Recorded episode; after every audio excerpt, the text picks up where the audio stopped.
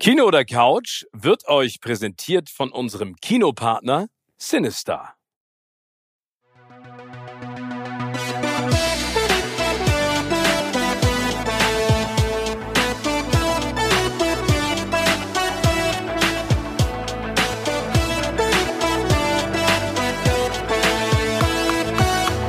In meinem Podcast Kino oder Couch treffe ich jede Woche prominente Menschen aus den unterschiedlichsten Bereichen. Egal ob aus dem Sport, Musik, Kino, Serien oder Entertainment Business. Und gemeinsam sprechen wir über spannende Filme, Serien und das Leben. Und es wird die alles entscheidende Frage gestellt, Kino oder Couch.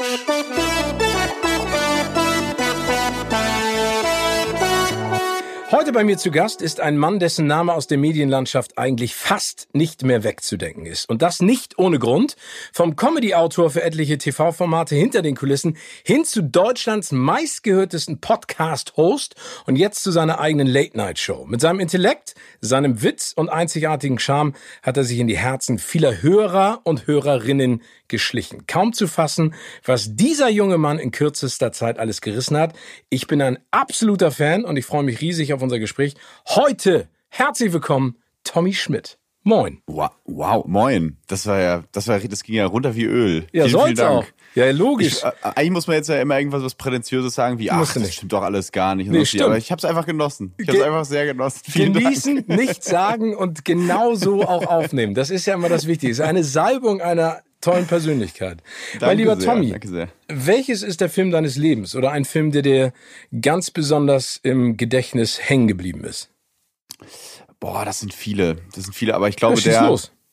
Ich glaube, der, der wirklich, wirklich, äh, es klingt jetzt so einfach, aber der, der wirklich hängen geblieben ist, ist tatsächlich Forrest Gump. Das ist ganz, es ist ganz, das ist wahrscheinlich eine total langweilige Antwort. Überhaupt nicht. Aber, aber ich finde, Forrest Gump hat alles. Der, äh, dieser Film hat wirklich alles und sowas finde ich immer toll, wenn er jegliche Genres durchbricht und so diese Filme, wo man denkt, der hört gar nicht mehr auf. Weißt du, wenn du den schaust und denkst, der muss doch jetzt schon vier Stunden gehen oder so. Und ähm, ich schaffe es nie, diesen Film, ich habe ihn bestimmt 15 Mal geguckt und ich gucke sonst nie Filme zweimal. Ähm, und der, ich schaffe es nie, nicht zu weinen am Ende. Ich habe es oh. noch nie geschafft. Also ich bin wirklich ein ja, aber ich finde, ich also ich finde, das ist ein wirklich tolles Beispiel für einen großartigen Film. Also Nummer eins, mhm.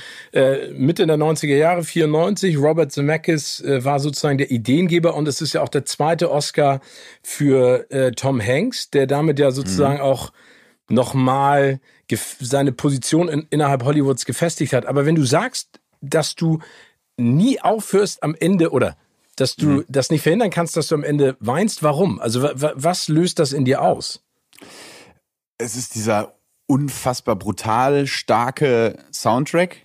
Diese, ja. diese Melodie, die wir natürlich alle kennen, die es gerade so schafft, am Kitsch vorbeizufliegen, finde ich. Also die ist nicht, ist nicht wie äh, so Ludovico Einaudi äh, Musik, ähm, die jetzt so ein bisschen sehr seicht daherkommt, sondern die trifft mich immer wieder und auf so eine ganz unkitschige, unkitschige Balladenart und diese Feder und wieder dieser, dieser Mensch, der einfach, naja, der einfach gut ist in, in Person, der ist in allem gut und in allem recht und das ist einfach so ein ganz netter Mensch, der, wo es absolut gut ist, dass er auf dieser Erde ist, äh, wie der am Ende seinen, ich spoiler jetzt nichts, wir haben ihn ja alle gesehen, die, seinen Sohn äh, in den Bus setzt ähm, und das Leben wieder von vorne losgeht quasi.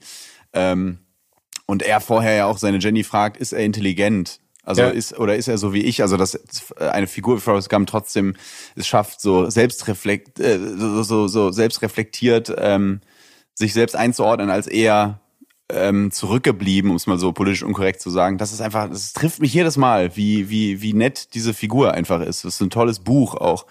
Ähm, ja, der, der Film, ich weiß nicht, der wird nicht schlecht. Nee, weißt und weißt du, was ich an diesem Film so großartig finde? Du hast es eben mhm. gerade angesprochen, die Figur des Forrest Gump. Äh, was ich so toll finde, ist, er repräsentiert ja im Prinzip all das, was wir beim Erwachsenenwerden verlieren.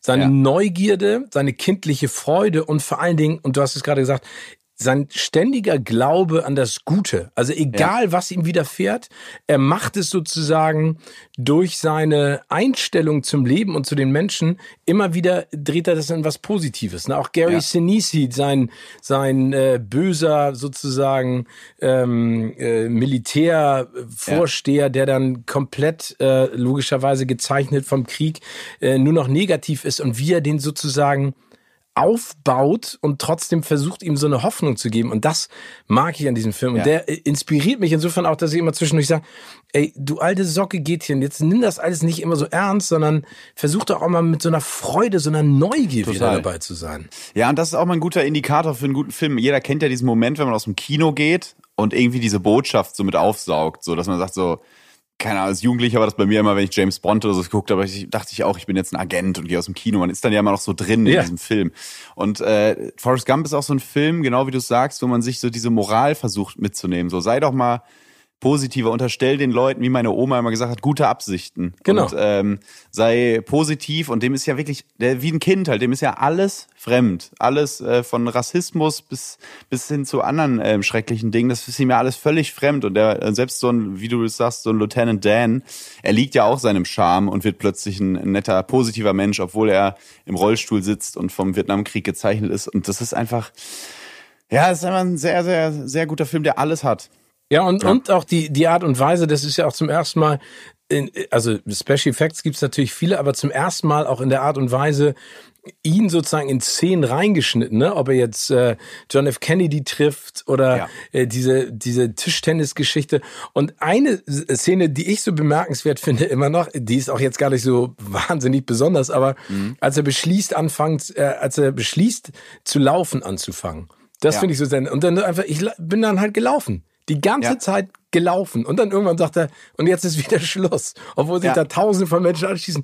Und das finde ich so cool, weil ihn, ihn, er scheißt sich nichts, wie man so schön sagt. Ja, ne? er macht einfach das, was er möchte. Das, diese Filmfiguren finde ich eh toll. Dass er, wie du sagst, bei dem, bei dem, bei der Laufszene, dass er einfach irgendwann aufhört. Ich will nach Hause, ich bin müde. Ja. Und die Leute, seine, seine Pilger da mittlerweile ja wirklich fragen, warum? Also, warum, warum hörst du, wo ist der Grund? Und sowas finde ich immer spannend. Ähnlich wie bei der Figur des Jokers, der einfach Some people just want to see the world burn. So, ähm, der hat kein Motiv. Der will einfach, der macht einfach. Und sowas, so, so ein Bruch finde ich immer toll. Weil wir natürlich immer getrieben sind von, warum macht jemand was? Was ist sein Antrieb? Der macht aber einfach. Bist du davon so, das, getrieben? Äh, äh ja, doch einen Grund immer zu haben, auch einen Grund in allem zu sehen auf jeden Fall. Und deswegen finde ich diese Figuren gerade so toll, die aber so ganz anders sind, die das einfach stimmt. machen. Ja, genau, aber aber hast du das Gefühl, dass dass ich da dann ich habe das bei, bei dir, also wie gesagt, mhm. wir haben uns ja vor ein paar Jahren zum ersten Mal kennengelernt, dann leider ein bisschen aus den Augen verloren. Jetzt sozusagen die Reunion. Ja. Ähm, ja, und ich fand das damals schon bewundernswert, mit was für einer Freude du deinem Job nachgehst. Also wir können es ja sagen, das war die äh, Goldene Kamera Digital, ja. die haben wir gedreht in in Berlin. Und du warst genau. da als Autor tätig und du hattest also das sage ich, meine ich ganz im Ernst, du hattest etwas völlig anderes als viele Autoren, mit denen ich schon in der Vergangenheit äh, zusammengearbeitet habe. Du hattest einfach Bock. Also nicht, dass ja, die anderen keinen Bock haben, aber du hattest einfach Bock und du, du bist immer darauf eingegangen, wenn man die Feedback gegeben hat und bist dann, hast dann irgendwas, also das war, ich fand das so geil, das ist wie so ein Stein in so ein, äh, in, in so einen See reinwerfen und dann mhm. zieht er so tausend Kreise. Ich weiß nicht, woher du dieses Talent besitzt, aber ich fand das Dankeschön. super. Dankeschön. Ja, das ist mir tatsächlich auch in Erinnerung geblieben, wie wir, ähm, also diese, diese, diese Verleihung wurde relativ progressiv in einem in einem so einem Camper, in so einem Bus gedreht, äh, mitten in Berlin, äh, bei minus 15 Grad. Und da standen wir, glaube ich, als dann Drehschluss war um zwei Uhr morgens zusammen, du und ich. Und dann hattest du mir noch irgendwas so mit auf den Weg gegeben, weil du bist dann ins Auto und zurück nach Hamburg und äh, hat es äh, mir irgendwie so mit aufs Weg, auf den Weg gegeben, dass dir das sehr viel Spaß gemacht hat. Und ich war ja noch relativ neu in dem Beruf, so ein halbes Jahr oder so habe ich das gemacht.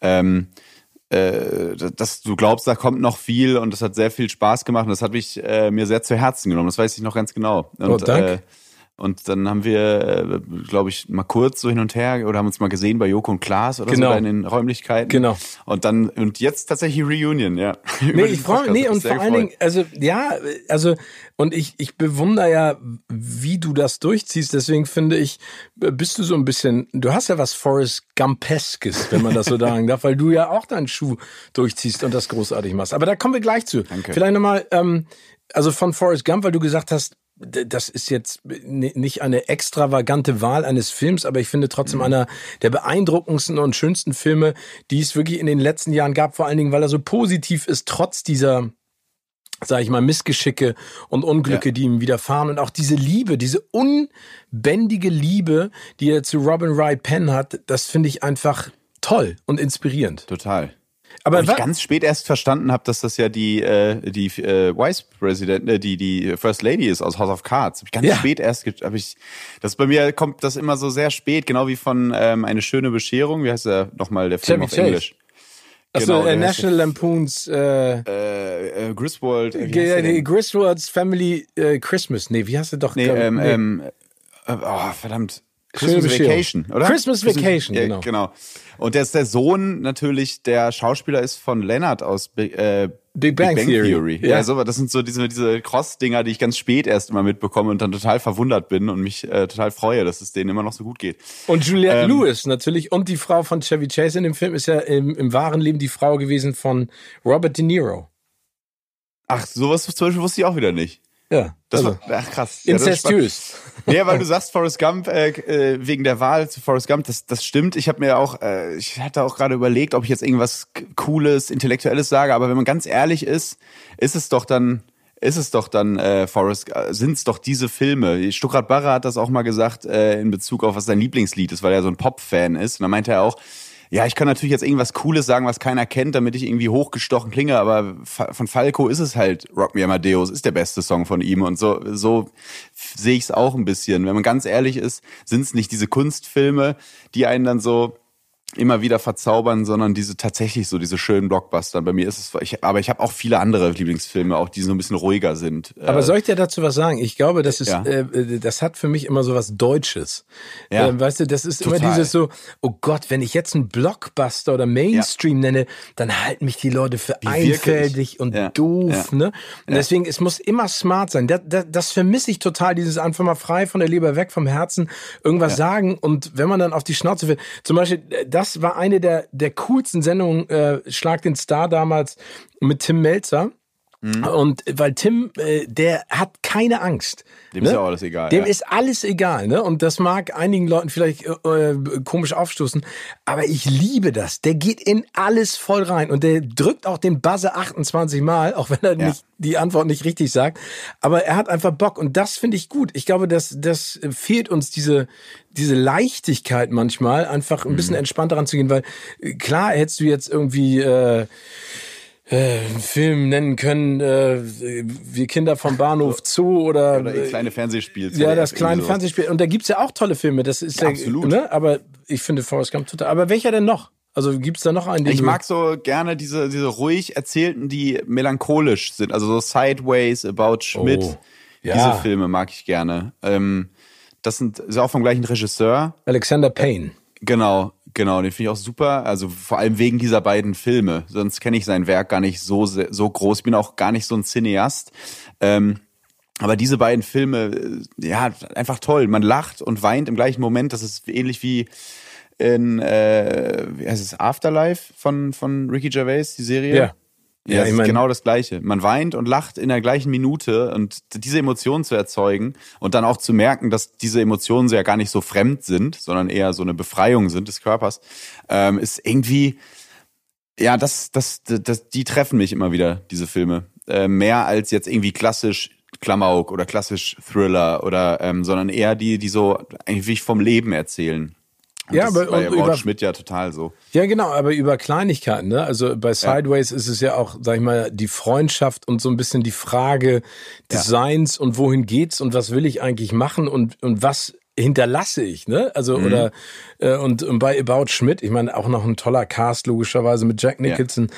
aber ich ich mag solche Filme auch total gerne. Also Alexander Payne hat zum Beispiel auch noch The Descendants gemacht mit George ah, ja, Clooney, auch ein mhm. echt äh, wirklich sehr schöner Film und Election mit Reese Witherspoon, der ist schon ein bisschen älter. Da geht's äh, um so eine Highschool ähm, Wahl und äh, also auch auch wirklich spannend. Aber ich finde, das sind alles äh, also ich, ich glaube, das Besondere ist, wenn du in einem Film, und da muss man ja jetzt in keinster Art und Weise irgendwie ähm, Filmexperte sein oder sowas. Ich glaube, wenn, wenn man etwas mitnimmt, und manchmal muss es ja nur ein Lachen sein, ne? Oder, ja. Äh, ja. Äh, oder ein bisschen Wein. Ich, also du hast es von angesprochen, bei mir ist es so, je älter ich werde, so oder äh, wird's, desto mehr fange ich an zu heulen in Filmen. Also bei, bei den kleinsten ja, Sachen. Das glaube ich, das glaube ich gern, weil bei mir ist es auch, also About Schmidt ist so ein Film, den ich viel zu früh geguckt habe, so mit 14 oder so, der ist ja auch von 2002, glaube ich, ähm, oder nee, der doch irgendwie sowas und ja. 89er Jahrgang. Ich habe den dann irgendwo zwei, viermal geguckt oder sowas. Ähm, und diese, diese Vergänglichkeit war ja dann noch gar nicht so ein Thema für mich. Jetzt mit Anfang 30 verstehe ich das natürlich viel mehr, was diesen Mann äh, umtreibt. Dieses, äh, okay, jetzt ist die Rente da und nu, äh, was, was, was, kommt, was kommt jetzt? Also nicht, weil ich sowas schon erlebe, aber du lebst es natürlich auch bei Eltern und so weiter und so fort. Was hält das Leben noch für mich bereit? Dann kauft er sich diesen Camper, um mit seiner Frau ähm, Zeit zu verbringen. Die stirbt dann plötzlich und äh, ich spoilere jetzt gar nicht viel, weil das passiert alles relativ am Anfang. Und dann dieses, diese Ehe, die eigentlich völlig eingeschlafen ist, die ihn dann trotzdem, dass er seine Frau dann trotzdem so vermisst und nachher rausbekommt, sie hat ihn betrogen und das ist alles so das unfassbar, diese, diese Vergänglichkeit, dann auch, dass die Tochter gar keine Zeit mit ihm verbringen will, weil sie keine, keine Zeit hat. Ähm, und der vereinsamt da so vor sich hin und sucht dann so den, ein Glück im, im Rumfahren und im Patenschaft von afrikanischen Kindern übernehmen und äh, ja, Wahnsinn. Äh, wahnsinnig bedrückender, schöner Film, der halt wahnsinnig echt ist. Und das gibt's ja nicht so oft aus Amerika. Nee, das stimmt. Also, aber obwohl die das ja auch mittlerweile wirklich sehr gut können. Aber ja. wenn, wenn wir jetzt von Filmer zu Serie kommen, da, das ja. ist ja im Prinzip, also da, die, die Serien, mit denen ich aufgewachsen bin, die hatten eine ganz andere Erzählstruktur. Jetzt mhm. ist es ja mittlerweile so, dass Serien wirklich genutzt werden, um entweder Büchern oder einer ausufernden Geschichte auch gerecht zu werden. Ist das für dich mhm. sozusagen auch Eintauchen in bestimmte Sachen oder bist du gar nicht so ein Serienfan? Doch, ich, ich, ich bin eigentlich ein totaler Serienfan, habe diese großen alle gesehen und auch ein paar kleinere. Mit kleinere meine ich jetzt so so Kaliber wie Broadchurch oder sowas. Oh, das ähm, ist so eine Hammer-Serie, aber Wahnsinn, der, ne? ja, unglaublich. Also die auch diese diese oh. diese diese äh, Kulisse und äh, unfassbar.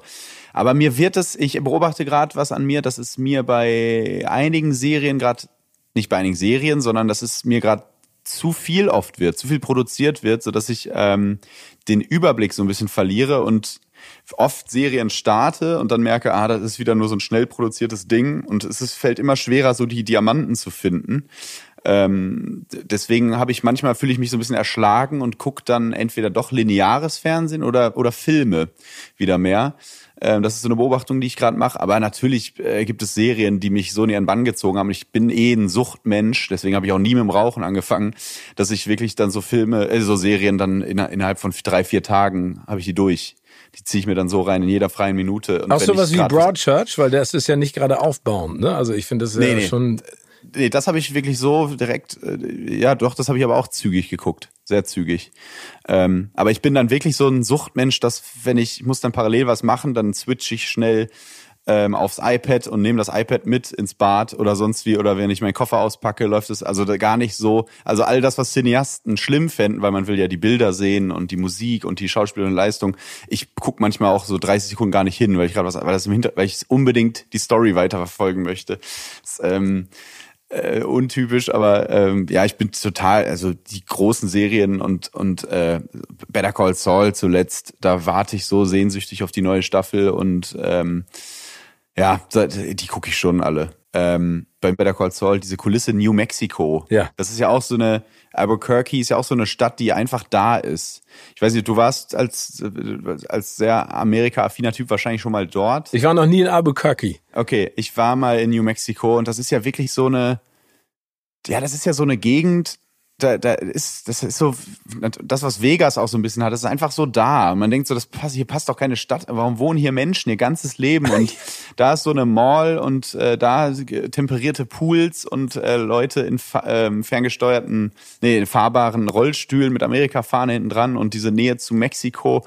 Und ähm, dieses Europa imitieren, was da immer so, so passiert irgendwie, das ist so ganz spannend. Deswegen liebe ich diese, ich glaube, die haben sie nicht aus, nicht von ungefähr gewählt, diese, diese Gegend. Das nee, das ist so urban, perfekt. so rural, ja. urban American, ne? Ja, genau. Wie man so schön das sagt. Ist genau das, was viele Europäer, was so meine Eltern zum Beispiel an Amerika abschreckt, ist, ja, äh, ja dieses, dieses Plastik, dieses, ähm, äh, die, die, im, im Café mit dem To-Go-Becher sitzen und das sind alles so Kleinigkeiten, die ich dann beobachte, ähm, die ich, die ich so toll finde an dieser Serie. Dieses so Pla immer Plastikgeschirr und äh, da Essen und ich, wo holen wir heute Essen? Das wird natürlich nie gekocht. Ähm, das sind so, so Kleinigkeiten, die ich irgendwie ganz, ganz schön finde in diesen Serien. So sehr detailliert, sehr schön erzählt, einfach. Das stimmt. Und, was, woran mich das immer erinnert, ist eine Diskussion damals mit meiner amerikanischen Familie in, in ja. äh, Virginia. Ging es immer darum, dass ich denen erzählt habe, dass meine Eltern mit uns jeden Sonntag spazieren gegangen sind. Ne, also ja. das ist ja, also spazieren gehen ist ja auch, ist ja auch was sehr Europäisches in Amerika. Absolut. Und dann meinte immer meine Gastfamilie immer so, what do you mean? Ja, wohin vor allem? Did, did you wohin go denn? for a walk? Und wir so, ja, also wir sind spazieren gegangen und haben miteinander unterhalten. Aber was habt ihr denn da gemacht? Was war denn das Ziel? ich habe gesagt, draußen, frische Luft, wir sind spazieren gegangen, um uns um miteinander zu unterhalten und dann irgendwo hin. Ja. Das machen wir hier nicht. Nee, nee. merke ich, sehe ich nee, ja. Das stimmt.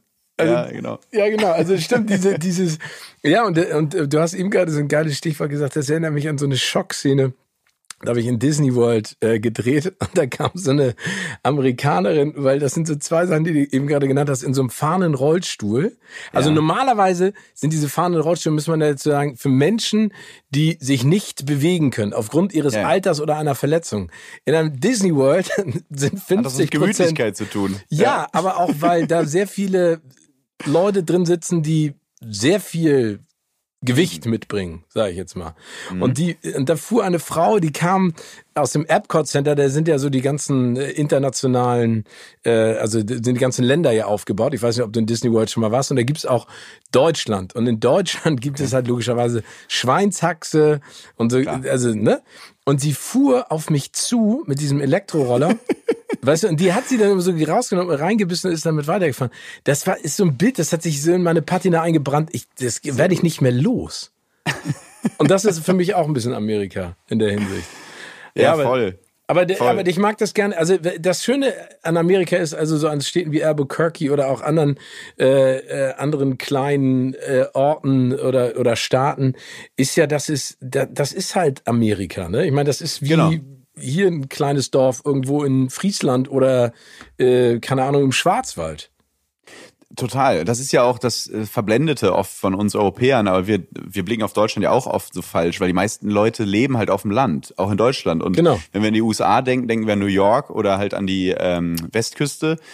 Und aber in Wirklichkeit, das Leben findet halt in Nebraska statt, in, in Virginia, in Tennessee, da sind die Amis. Und das ist halt, ähm, das finde ich immer spannend zu sehen. Und ich finde gerade bei so Better Call Saul und so, die, überhaupt bei so filmischen Dingen, finde ich immer für mich wichtig, wenn sie mich inspirieren. Und das inspiriert mich total, weil das einfach, ich finde es so clever, diesen Ort auszusuchen. Oder bei, deswegen auch Sideways äh, Paul Giamatti da als als ähm, Autor, der mit diesem roten Saab Cabrio durch die Gegend fährt. Hinten hat er seinen halben Roman fertig geschrieben auf diesen gelben Paper Blanks und sowas ist total inspirierend für mich. Und er schreibt äh, an der Schreibmaschine sein Buch und äh, Matt Damon und Gwyneth Paltrow und diese ganze Kulisse und wie die schon angezogen sind und das sind diese Filme, wo du wirklich, wenn es so triviale Dinge sind, wenn du sagst so, oh, jetzt will ich auch mal Leinenanzüge tragen im Alltag, was hm. ich dann natürlich nicht mache, aber diese kleinen Dinge eben, die die irgendwie inspirierend sind ähm, wahnsinnig schöner Film auch und total spannend. Also und äh, Philipp Seymour Hoffmann natürlich Weltklasse. Oh, was für ein genialer Schauspieler. Ja. Leider ja, Gottes auch von uns gegangen. Vor allen ja. Dingen, der hat, äh, der hatte auch so eine so eine Power und der hatte auch ein wahnsinniges Comedy-Talent. Ne? Also der hat ja auch wirklich in, äh, sehr physisch Dinge gemacht und der war aber auch so eine. Ich finde, das war so ein Vulkan. Ich finde, das hast du auch so gesehen, so wie der so reingegangen ist in die in diese Rollen. Der hat auch äh, oder Bösewicht zum Beispiel in den Mission Impossible Filmen auch ähm, stimmt ja, auch Wahnsinn ne? Also wie oder damals wie brutal da war. diesen einer seiner letzten Filme wahrscheinlich dieser wo auch Herbert Grönemeyer mitgespielt hatte. Dieser so ein so ein so ein deutscher Thriller der ist erst so von 2012 oder sowas glaube ich. Weiß oh. nicht ob du den noch mitbekommen hast. Bestimmt ähm, aber ich überlege jetzt gerade ähm, meinst du Most Wanted Man vielleicht? Ja genau. Den haben genau. sie auch zum Teil in Hamburg gedreht. Ah, okay. Bist du, bist du eigentlich auch immer noch, obwohl du tausend äh, Filme gesehen hast und äh, die, die, Schauspieler kennst und lange am roten Teppich und da völlig in dieser Szene, hast du das auch noch wie ich? Weil ich habe das, wie so ein kleiner Junge, wenn irgendwo eine, irgendwo eine Szene in Deutschland spielt, dass ich immer denke, ach ja. guck mal, da war ich schon mal. Da war ich, wenn ja. bei der Morgen stirbt nie der 7er BMW aus dem, aus dem Parkhaus in Hamburg fliegt. Ach, guck mal, da war ich schon mal da unten. Ja, und so, was, was, was mich damals am meisten aufgeregt hat, dann wird wieder von, von den Feuilletonisten das auseinandergenommen. Ja. Dass sie dann sagen, ja, aber er kann ja nicht aus dem Parkhaus rausgeflogen sein und da landen. Das war genauso wie bei Till Schweigers Hamburg-Tat. Und dann haben sie gesagt, aber er kann doch nicht da langfahren und in der nächsten Sekunde da sein. Das ist aber auch dieser deutsche Anspruch an Realismus immer in Blockbustern. Ich mir so, Leute, es, es sind äh, Spoiler Alert, es sind schon viele andere Dinge bei James Bond passiert, die wahrscheinlich nicht funktioniert hätten. Genau. ja, aber das, aber es geht mir absolut genauso. Aber es ist ja. also nicht nur, dann habe ich so einen Lokalpatriotismus, der sich so bei mir so, ey, cool in Hamburg, ey, es ist echt die geilste Stadt aller Zeiten. Ja. Ähm, aber es geht auch so, wenn ich irgendwo anders war, dass ich so Sachen und ich so, ey, da war ich doch schon mal und da stehen die jetzt, ey, wie geht das denn? Wie cool ist das eigentlich? Ja, die stehen da, genau und äh, auch auch natürlich bei ähm, talentierte Mr. Ripley äh, an der spanischen Treppe in Rom, ja. diese Szene. Und stand, denke ich auch jedes Mal, guck mal, da stand ich letztes Jahr noch. Dabei ist das ja einfach nur eine Treppe. Genau. Also gut, das ist nicht einfach nur eine Treppe, aber das ähm, oder in Köln wurde mal so ein äh, Anthony Hopkins hat ja äh, jetzt im, zum Ende seiner Karriere immer mehr so schlechtere Filme, würde ich jetzt mal behaupten, gedreht. Und da gab es einmal so einen Film, der hieß irgendwie Autobahn oder sowas. Der wurde in Deutschland gedreht. Ja, so mit Nicholas Holt und sowas. Genau. Kann gut sein, ja. Und der spielt, da gibt's eine Szene, wo der in so einer abgefuckten Kneipe in Köln, dem Stiefel, ähm, da sitzt äh, äh, Anthony Hopkins irgendwo hinten in der Ecke. Und seit ich weiß, dass der da saß, sitze ich, wenn ich diesen Tisch ergattere, ganz anders da. Viel Echt? so, ach krass, ja, hier saß schon Anthony Hopkins, so schweigender Lämmer. Das ist wirklich so, da ist man wieder zum Kind. Da spürt man sich irgendwie, da spürt man wieder das Besondere. Ist ja irgendwie auch toll. Aber ich finde, genau das muss man ja auch haben. Weißt du, ja. dass man einfach Bock drauf hat, in der Sekunde ähm, sich davon so vereinnahmen zu lassen, auch wenn es natürlich, wie du schon sagst, totaler Quatsch ist in der, ja, in der Größenordnung. Aber ich finde es äh, ich find's macht auch total Spaß. Ich finde es ja. super. Aber sag mal, wenn, wenn, also du bist ja jetzt auch so in dieser, in der Comedy-Szene zu Hause. Gibt's denn da auch Serien, die du gut findest? Also, die dich da vielleicht ähm, auch inspirieren oder bist du da rein Konsument? Nee, inspirieren auf jeden Fall, aber manchmal auch so ein bisschen frustrieren, weil ähm, zum Beispiel, ich glaube, nach Modern Family muss, muss man muss eigentlich niemand mehr eine Sitcom machen, ähm, weil damit ist irgendwie alles durchgespielt. Das ist so gut, ich wüsste jetzt nicht, was man da jetzt noch draufsetzen sollte. Ehrlich gesagt, bist du auch Fan zufällig ja, davon? Also ich, ja, ich, ich finde es unfassbar. Find, nee, und äh, ich finde, da ist wieder was dran an Modern Family, was du von auch gesagt hast. Ich habe momentan so ein Problem mit Serien, weil weil die Flut an Serien zu groß ja. ist, Nummer eins. Und ja. ich keine, ich habe immer Angst davor, wenn jemand sagt, ey, du musst die und die Serie sehen. Fünf Staffeln, sensationell. Dann rechne ich mal um fünf Staffeln, A zehn Folgen, A eine Stunde, sind 50 Stunden. Dann denke ich immer so, wann so, wie soll soll ich das? Wann? Ne? Und ja. bei Modern Family, bei Modern Family ist ja so, du musst jetzt nicht mit allen Charakteren sozusagen gewachsen sein, sondern ja. du kannst ja auch mal eine Episode angucken und sagen einfach, Hey, wie geil ist das? Ja. Wie absurd und bescheuert, aber wie man findet sich ja in jeder Figur irgendwie wieder. Das ist nämlich der große, das ist das große Erfolgsgeheimnis. Man hat ja oft äh, diskutiert man oder ich so im Freundeskreis so, welche Figur findest du eigentlich am besten bei Modern Family?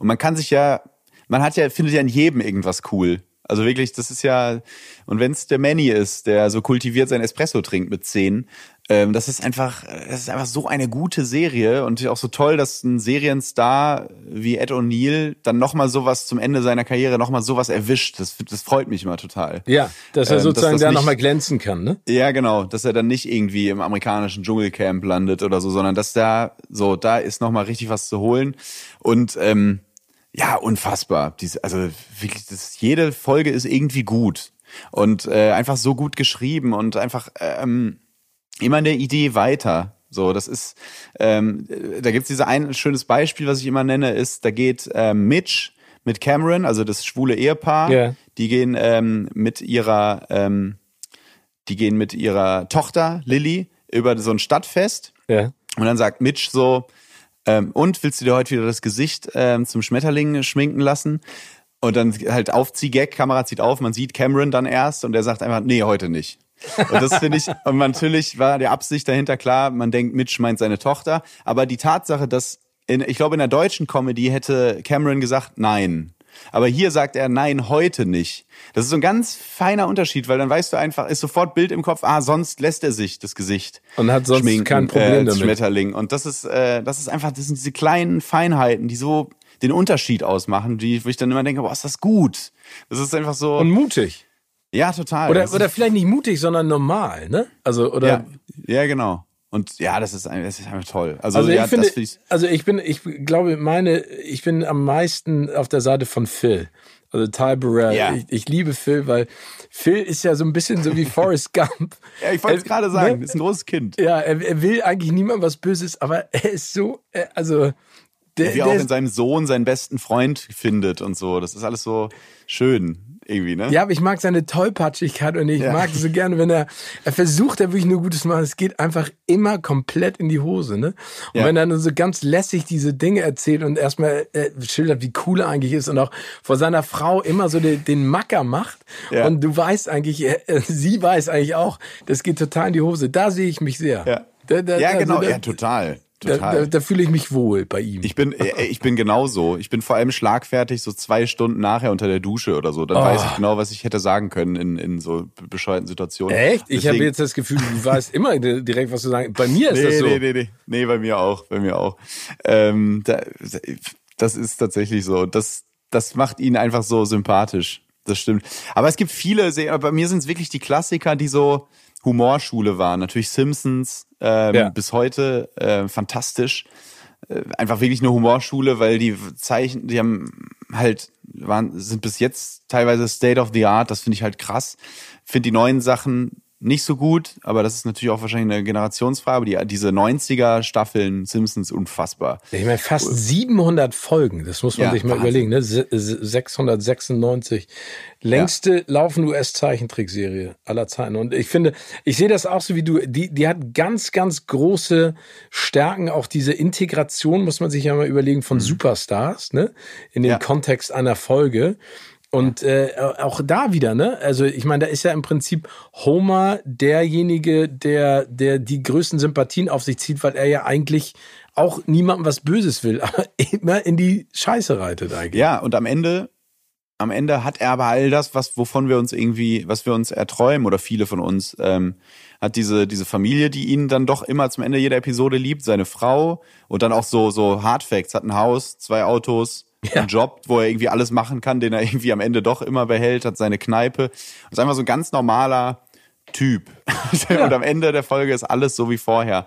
Ähnlich eben wie in guten Sitcoms, King of Queens, wie auch immer, auch ja. tolle, tolle Sitcom. Bei mir sind es wirklich so die, diese Klassiker. Ich finde King of Queens nach wie vor, das klingt vielleicht einfach und Leute würden, werden gehen und sagen, äh, ja gut, King of Queens, das ist ja jetzt auch eine sehr einfache Antwort, aber es ist einfach perfekt geschrieben. Perfekt. Ja, vor allen Dingen, ähm, wenn du den nochmal, gespielt. Ja, bei, bei, bei dieser Flut an Serien, finde ich, sticht ja die Qualität einer bestimmten Serie noch, weil Friends zum Beispiel, ja. finde ich auch immer noch eine großartige Serie, wenn du ja. dir mal anguckst, wie pointiert die ist und vor allen Dingen in was für einer Schnelligkeit mhm. diese Reaktion und diese Charaktere aufeinander sozusagen ab eingespielt sind und wie sie das miteinander machen. Ich finde es absolut, ich finde es total ja. nachvollziehbar.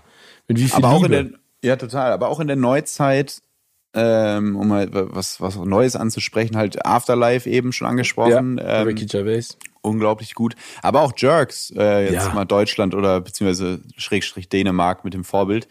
Ähm, ist es einfach, das ist einfach auch wieder eine Humorschule, wie es, wie es Ulmen schafft, nicht aussprechbare Dinge doch zu zeigen, wenn sie, wenn das Narrativ das hergibt, so dass man, dass niemand irgendwie diskriminiert wird. Weißt ja. du, sondern dass, dass am Ende Fari und Christian die Dummen sind.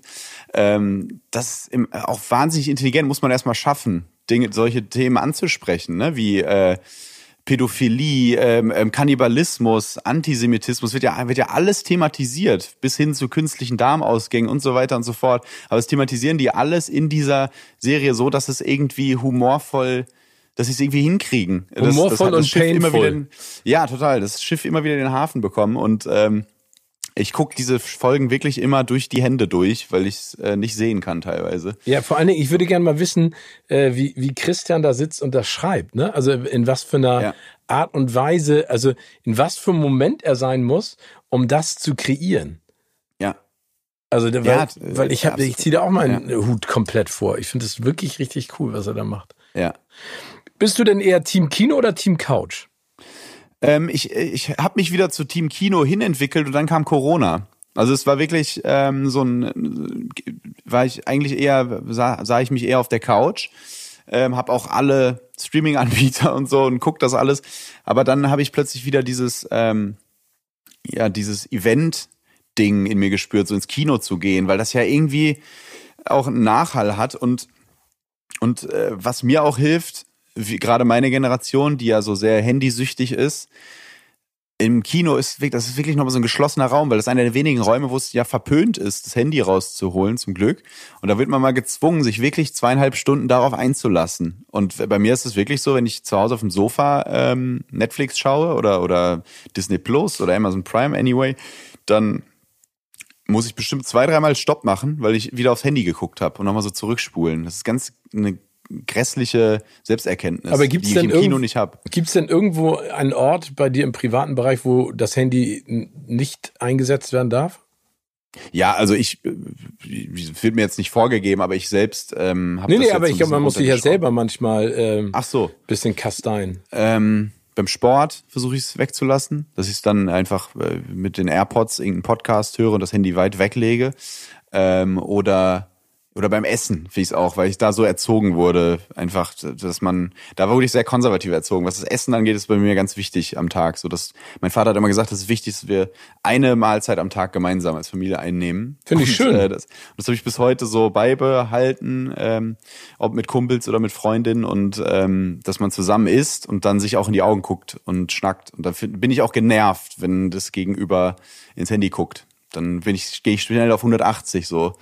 Das ist, weil das Aber ich finde, das hat so gar nichts mit, mit, mit konservativ zu tun. Ich finde, das ist ja. ja. auch eine gewisse Achtung von den Leuten, mit denen du da zusammen isst. Ich finde es ja, auch stimmt. absurd, wenn du im Restaurant sitzt zum Beispiel und du ja. siehst dann Pärchen oder so Gruppen und in der Sekunde, in der sich irgendjemand wegbewegt von den Leuten, die an einem Tisch sitzen, Handy. sofort ist das Handy draußen. Ja. Und, ähm, und ich glaube, dass das Handy einfach auch ganz häufig verhindert, dass man sich mit der Person gegenüber auseinandersetzt. Und das ist ja eigentlich mit das Schönste. Das und auch, wenn man alleine ist. Also ich habe es jetzt gerade gemacht, den Selbsttest und habe mal so Twitter deinstalliert und Instagram mache ich gerade nix. Und wie viel Zeit man dann doch hat, gerade als ich als kinderloser äh, Mensch, dann ist so ein Tag doch ziemlich lang und das ist was ja Schönes, weil man fühlt sich ja so gehetzt. Liegt aber daran, dass man hier bei Instagram ja auch mal schnell einfach so eine Dreiviertelstunde verdaddeln kann. Ähm, das fällt alles weg. Und äh, Olli Schulz hat das auch mal gesagt, glaube ich, dass, dass ähm, Social Media bzw. das Handy natürlich auch ein krasser Kreativitätskiller ist. Das merke ich auch, weil du bist, sitzt dann, wie du es gerade gesagt hast, es gibt den einen Moment, wo man, oh Gott, gleich könnte ich für zehn Minuten einsam sein, schnell ablenken. Und diese, diese äh, Langeweile, die sonst immer eingesetzt hat dann, die ja total äh, befruchtend ist für die Kreativität, wenn man einfach auf dem Sofa liegt, an die Decke guckt, da kommen ja die guten Ideen. Und diese Zeit geben wir uns irgendwie nicht, oder ich mir oft nicht mehr. Und äh, das versuche ich jetzt wieder aktiv, also ich versuche mich wieder aktiv zu langweilen. Und das ist toll. Kann ich sehr empfehlen. Äh, weil dir da jetzt endlich die Ideen kommen, weil du anders genau. das Gefühl hast, das hemmt Ja, dann, dann, fließt wieder alles und du lässt dich nicht beeindrucken von anderen Meinungen oder anderen äh, ähm, kreativen Ergüssen oder so, sondern du liegst da und versuchst mal dein eigenes Hirn mal wieder anzustrengen. Ähm, und das ist eine ganz einfache Formel, aber es funktioniert wirklich. Also es, dann kommt man wieder auf coole Ideen. Also du hast ja wirklich großartige und tolle Ideen. Wie ist es denn für dich überhaupt dazu gekommen, dass dich die Medienbranche so magisch angezogen hat? Weil, also du bist, kommst ja auch aus einem, sag ich mal, sehr medizinischen ja. Background, was deine Eltern angeht. Äh, dein ja. Vater ist was für ein Arzt? Radiologe. Radiologe genau. und deine Mutter Physiotherapeutin, glaube ich, ne? Genau, die, genau, ja. sehr medizinischer Background und ähm, so Freiberuflichkeiten und sowas, das gab es in meiner Family, bis auf meinem Opa ähm, gar nicht eigentlich. Und äh, ich, ich war schon immer fasziniert vom, vom Fernsehen an sich. Ich habe, äh, wenn ich früher so getan habe, als wäre ich krank, habe ich das natürlich nur gemacht, weil meine Mutter dann den Fernsehwagen reingerollt hat, äh, hm. den sie im Schlafzimmer stehen hatten. Ähm, und dann habe ich da Familienduell geguckt und Punkt 12 und den ganzen Quatsch. Und ähm, fand Fernsehen immer un, unfassbar unerreichbar. Dieses Brainpool-Gebäude in Köln und ähm, und die Figur Stefan Raab und all diese dieses sagenumwobene. Ich stand da immer und hab äh, wollte da immer hin und äh, wusste aber auch nicht genau wie, was man da so, wie oft, wie es ja oft so ist. Man will da irgendwie hin, aber als was, weiß man irgendwie auch nicht, weil ich war jetzt nie eine Rampensau, tatsächlich nicht. Bei so Theater AG und sowas nie, habe ich immer dankend abgelehnt oder Abi-Reden ähm, und so, nee, macht ihr mal.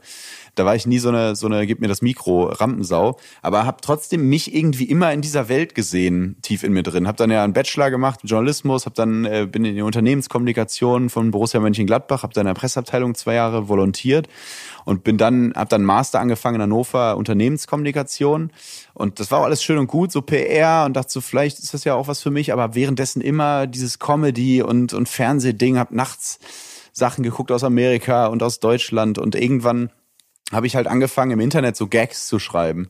Und da wurde dann äh, wurden unter anderem so Mickey Beisenherz darauf aufmerksam und der hat mich dann so protegiert und gefördert meinte so willst du nicht mal nach Köln? Und da gibt's so Jobs für die ich gerade keine Zeit habe vielleicht hast du ja Bock. Also er ist da auch ein Risiko eingegangen.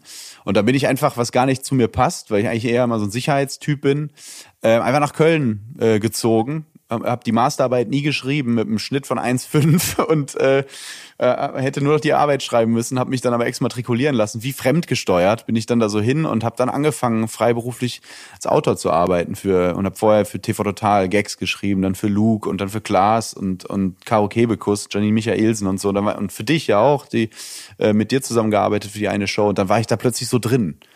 Und, also das war sozusagen, ja. dich hat dieser, das ist so wie so ein so ein ähm, so ein Alien äh, ja. Beamer, so ein so ein so ein magnetischer äh, Punkt, der dich angezogen hat und du konntest dann irgendwie nicht, nicht davon ablassen. Ja, wirklich, im Nachhinein absurd. Dieser, wenn ich darüber nachdenke, in der Retrospektive, passt das überhaupt nicht zu meinem Naturell. Du musst dir wirklich so vorstellen, als würde ein totaler Angsthase einfach so wie fremdgesteuert auf den Zehner, so jetzt ist mir alles egal, ich kletter jetzt auf den Zehner und spring da runter. Und so war diese Situation. Wohnung gekündigt, meinem Mitbewohner Hannover gesagt, so tschüss, war schön bis hier, bist ein netter Kerl. Äh, bin dann äh, nach Köln äh, und war dann da, äh, bin zum Finanzamt so, ich will mich selbstständig als Autor machen, wie geht das? Äh, und dann, weißt du, so, so völlig, was überhaupt nichts mir passt, aber das war wie so ein, wie so ein äh, Dominostein. Aber äh, wenn das du wurde dann Zeit quasi. Aber wenn, da, wenn du gesagt hast, dass deine Eltern dich auch konservativ, was das Essen angeht, erzogen mhm. haben, wie haben sie denn dem gegenüber dann gestanden? Total positiv. Also die haben immer schon ähm, gesagt, dass ich sowas machen nicht, also die waren nicht wie so eine Hockey-Mom, so du musst zum Fernsehen, sondern die haben ähm, immer schon gesagt, dass da so ein Talent sicherlich in mir steckt. Also ich habe früher immer schon diese, diese klassische Vita, dass alle immer gesagt haben, der muss mal zum Radio, der muss mal zum Fernsehen. Erzähl doch, mach doch hier nochmal Beckenbauer nach zu dem achtjährigen Tommy. Ein bisschen so, ich habe mich da ein bisschen wiedererkannt, ohne mich jetzt mit ihm vergleichen zu wollen. Gott bewahre, das wäre ein bisschen vermessen. Aber der Junge muss an die frische Luft von ähm, über, Film Harpe. über Harpe Kerkeling. Ähm, so war meine Jugend nicht jetzt, also meine Jugend war nicht von diesen Schicksalsschlägen geprägt, überhaupt nicht. Aber dieses so hier, bring uns doch nochmal zum Lachen, kleiner Junge. Das war wirklich immer so bei mir. Immer. Und alle haben immer hier, Tommy, mach doch nochmal den nach und auf Kindergeburtstagen und den. Und ähm, das haben, glaube ich, viele so. Egal, ob es jetzt ein Klaas ist, der mit zehn schon alle Fernsehsendungen auswendig kannte oder der Luke, der immer allen auf der Gitarre alles vorgespielt hat oder Caro auch mit dem Fernsehen und äh, bei mir äh, nochmal, ich will mich nicht mit denen vergleichen, aber ich glaube, diese Leute haben alle immer so was ähnliches erlebt, diesen einen diese diese Vita, wo es dann heißt hier du musst mal du musst doch mal später. Und ich wollte das nie so wahrhaben, irgendwie, weil ich auch zu ängstlich und schüchtern war. Hab bis heute auch noch so eine gewisse Schüchternheit und bin immer sehr aufgeregt. Ähm, aber äh, ja, jetzt wurde ich so ein bisschen da reingeschubst vor die Kamera. Aber ich finde auf, ja, aber ich finde Aufregung und, und sag ich mal, so eine, so einen gesunden Abstand dazu braucht man ja, weil ich glaube, diese, dieses mhm. Business ist ja auch nicht immer nur positiv, ne? Also das ist ja auch etwas nee. sehr Vereinnahmendes und auf einmal bist du dann the shit, ne? Und äh, mhm. dich jubeln alle in den Himmel und äh, dahinter dir wetzen sie die Messer. Ich finde es manchmal einfach ja, ja. auch extrem äh, unnatürlich und auch nicht ehrlich. Ich glaube, da muss man, wie gesagt, also eine gewisse ja. Schüchternheit und Zurückhaltung, finde ich, ist ja total sympathisch. Aber wenn du sagst, du hast Gags geschrieben, du hast die mhm. Leute zum Lachen gebracht, ist das etwas, was ähm, für dich total natürlich auch rausschießt? Also ist das eine Beobachtungsgabe, die du hast im Alltag, dass du Dinge siehst und du kannst sie da dann, sag ich mal, in eine lustige äh, Geschichte ummünzen? Ja, ich glaube, es ist so eine Mischung aus beidem. Also ich habe den großen Vorteil, dass ich schon immer so ein Hirn für unnützes Wissen hatte. Also von äh, irgendwelchen Sketchen und Pointen, die, die ich irgendwann mal gesehen habe als kleiner Junge, die sind jetzt noch gespeichert, genauso wie wer das 3-0 von Borussia Mönchengladbach 2002 gegen Mainz gemacht hat, solche Sachen, die kann ich mir halt merken. Und die kann, das hat den Vorteil, dass ich die dann zu dem richtigen Zeitpunkt auch wieder rausholen kann, wenn es jetzt zum Beispiel in der Comedy-Branche dann diese Pointe ist. Dass ich, glaube ich, sehr viel gesehen habe und sehr viel ähm, abgespeichert habe, wie Dinge funktionieren und dann ähm, nicht, dass ich das dann klaue, aber dass ich so weiß, wie sowas funktioniert, also ein Baukastenprinzip. Das, das habe ich schon in mir, wenn ich ähm, auch was Musik angeht. Viele, ich unterlege meine Instagram-Stories oft immer mit Musik, die dann, wie die, wie die Zuschauerinnen und Zuschauer dann immer sagen, so gut passen würde und wie ich darauf käme. Das kommt einfach. Also ich weiß, wenn da irgendwas Lustiges passiert, weiß ich sofort, welches Lied ich da drunter legen soll. Ähm, das ist, das habe ich so ein bisschen in mir. Das ist dann wahrscheinlich schon Talent, weil so ein, da kann ich ja nichts für, dass, dass ich mir solche Dinge merke. Aber ähm, Pflegst du das denn, das Talent? Ja, ja, nicht bewusst, ehrlich gesagt. Nee, bewusst nicht. Das ist einfach da. Aber ich, ich gucke weiterhin viel und, und lache auch gerne und so. Ähm, ja, das, das ist schwer, das ist schwer zu sagen, finde ich, äh, wie, wie man es schafft, irgendwie lustig zu sein, um es jetzt mal in Anführungszeichen. Da gibt es ja einfach diese Mischung. Es gibt diese Leute wie äh, irgendwelche, irgendwelche Stand-Upper, die und Stand-Upperinnen, die sich das richtig draufzwängen so richtig arbeiten, so wie, ähm, um im Fußballvergleich zu bleiben, so wie Cristiano Ronaldo. Mhm. Und dann gibt's aber auch die Lionel Messis, so Will Ferrell, Bastian Pastewka, die einfach oh, Funny Will Bones Ferrell. haben, ja, die einfach lustig sind. Der kommt ja in den Raum und macht einen Brief auf und das ist das Lustigste, was ich je gesehen habe. Ja, ja. Ähm, und der wollte dabei wahrscheinlich gar nicht lustig sein. Das ist bestimmt auch eine Bürde manchmal im Alltag, weil alle immer denken, alles ist ein Sketch wenn der ausrastet auf dem Postamt, äh, dann lachen wahrscheinlich alle. Ja, das Witzige ähm, ist ja, glaube ich, dass ganz viele von den großen Comedians, die du gerade genannt hast, also mhm. auch ein Will Ferrell, äh, da kommt ja ganz viel aus dieser, also das größte Problem ist in den Interviews, die ich immer hatte, dass man immer mit einer Erwartungshaltung in ein Interview mit einem Comedian geht oder einer mhm. Comedienne und denkt, es wird das lustigste Gespräch aller Zeiten. Ja. Und ganz viele von denen einfach sagen, da, da ist auch eine ganz dunkle Seite. Luke hat das mal gesagt im Podcast mhm. bei mir, dass mhm. er meinte, da ist auch eine ganz dunkle Seite, ähm, die man nicht kennt. Äh, gibt es das auch diese dunkle Seite bei dir? Also du hast gesagt. Total. Ja? Ja, ja, total. Also jetzt, ich will mich jetzt nicht zu so einem verwegenen Künstler hochstilisieren, aber es ist. Äh du musst dich nicht immer entschuldigen für solche Sachen. Ich finde das nee, total okay. charmant, weil ich finde, ich finde jeder hat, ich finde jeder hat eine eine dunkle Seite und ich finde, du hast einfach ein ein, ja. ein God-given Talent und du weißt, wie du damit umgehst. Und das ist ja auch ein Talent, das ja, zuzugeben ja, und zuzulassen. Gesehen, ja.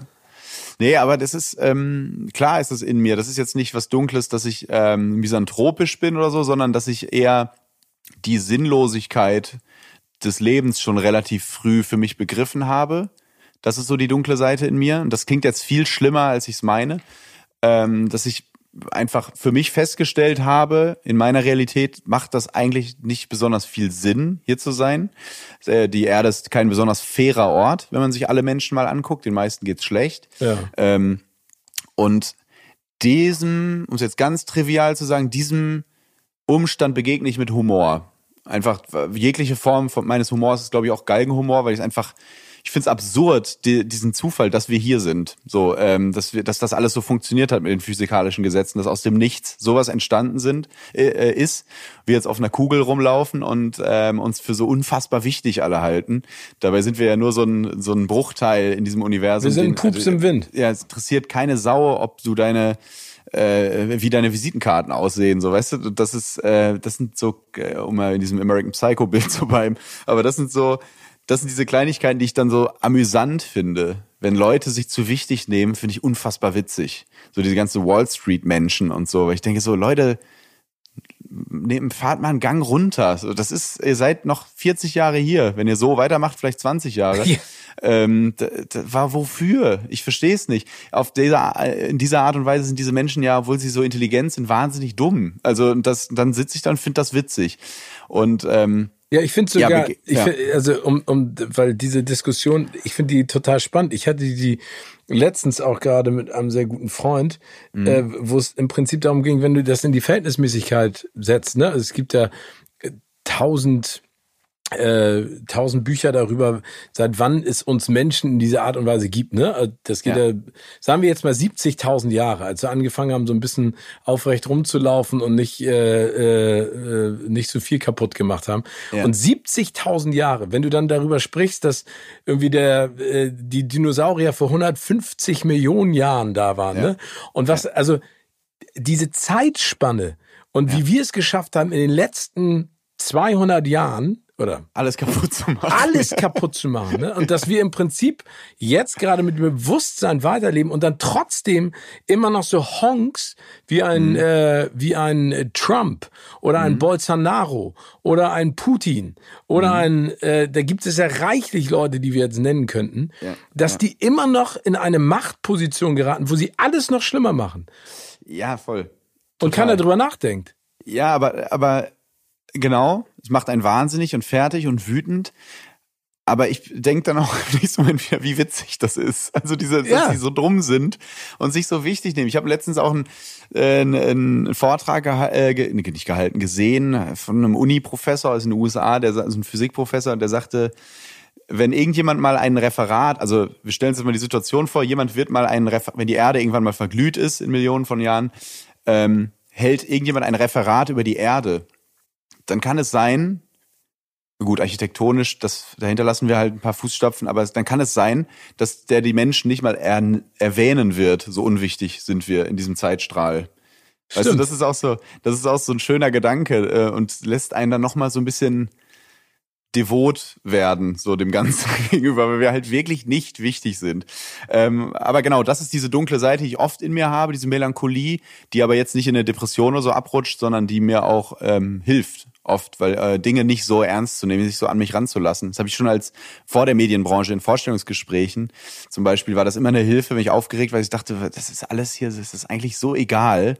Aber dann aber dem Ganzen dann nicht mit Faulheit zu begegnen und alles ist egal, sondern ähm, den Druck so ein bisschen dadurch rauszunehmen. Aber dann ist ja noch besser, dass du all das gemacht hast, was du gemacht hast, dass du einfach nach Köln gegangen bist, aus Hannover weggezogen bist ja. und einfach gesagt, ich versuch's.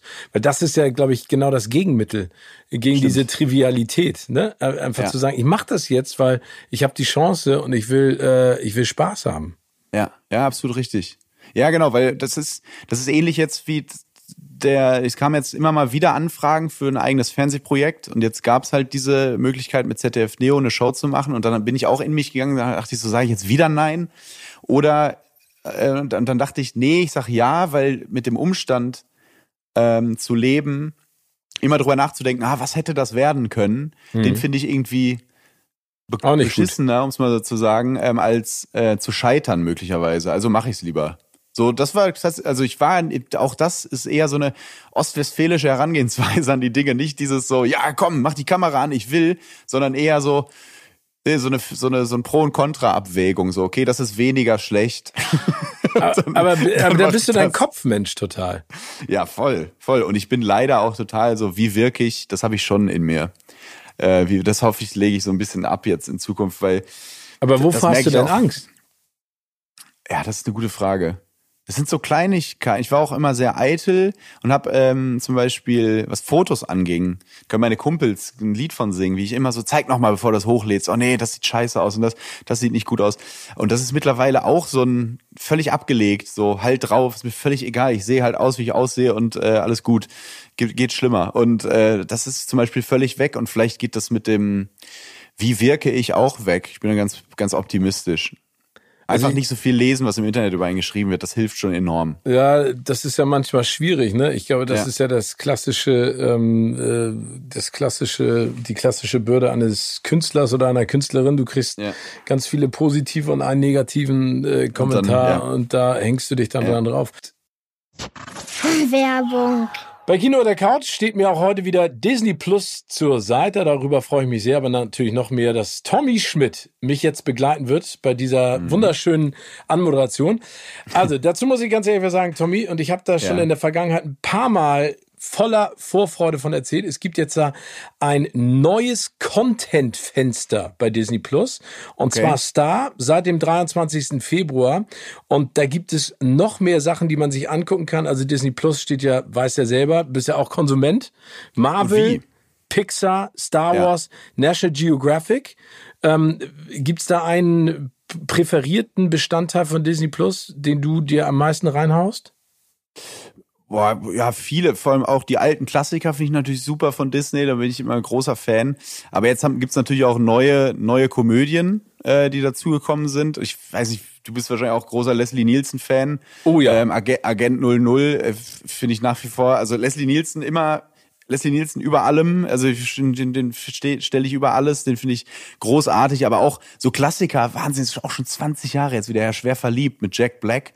Ähm, oh, soll ich dir dazu was sagen? Ja, also, das sind alle, das ist alles neuer Content, weil es gibt noch mehr Filme und Serien jetzt auf diesem Star-Fenster bei Disney Plus. Ja. Das ist das Tolle. Ja. Und das ist eben gerade schon angekündigt.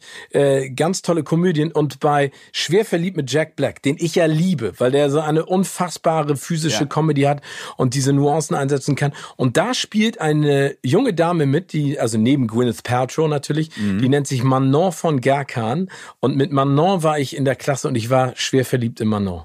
Die spielt das damit. Das ist doch perfekte Geschichte. Genau, und das ist das Mädchen, erinnerst du noch bei dieser Szene im Park mit ja. den, mit den äh, sechs Szenen? Ach krass.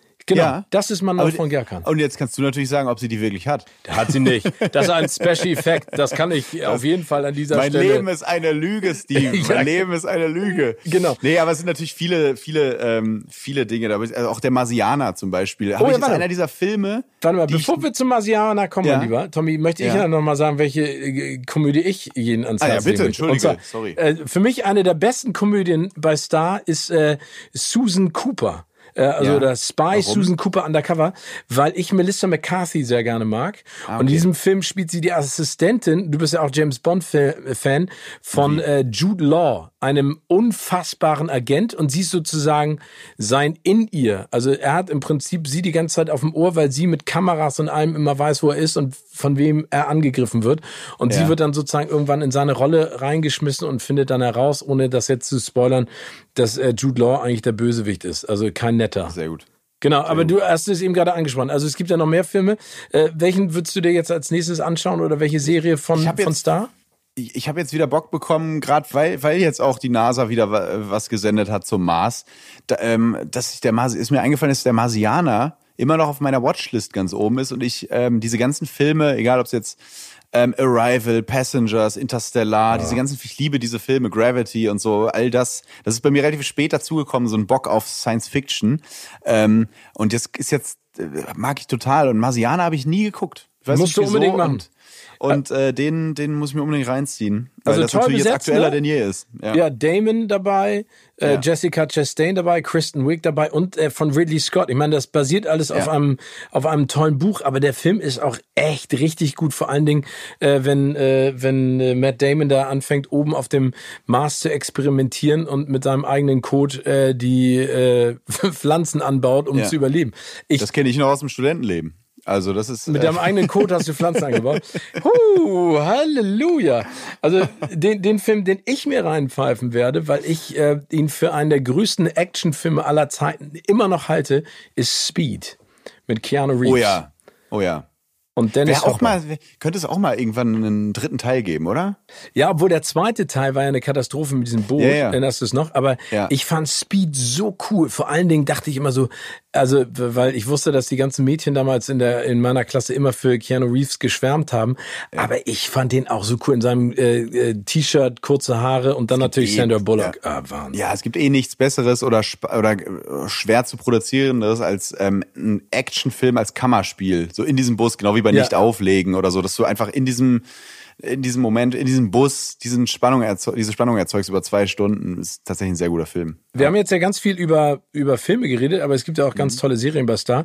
Äh, ja. Was ist denn äh, für dich der beste Rewatch? Also welche Serie würdest du dir gerne nochmal angucken, die es da jetzt im Star-Angebot gibt? Ich habe mir fest vorgenommen, nochmal, weil es auch eine wunderbare Humorschule ist und weil ich ihn, Zach Braff, so sehr liebe, ähm, Scrubs nochmal von vorne. Oh anzugucken. Was ja auch spannend ist, dann sieht man auch, wie alt die Sendung ist, dass es oft einfach noch im 4 zu 3 dann angezeigt wird zu Beginn und so. Das ist alles großartig und einfach so liebevoll und die Musikauswahl. Also Scrubs ist für immer auch ganz fest in meinem Herzen verankert.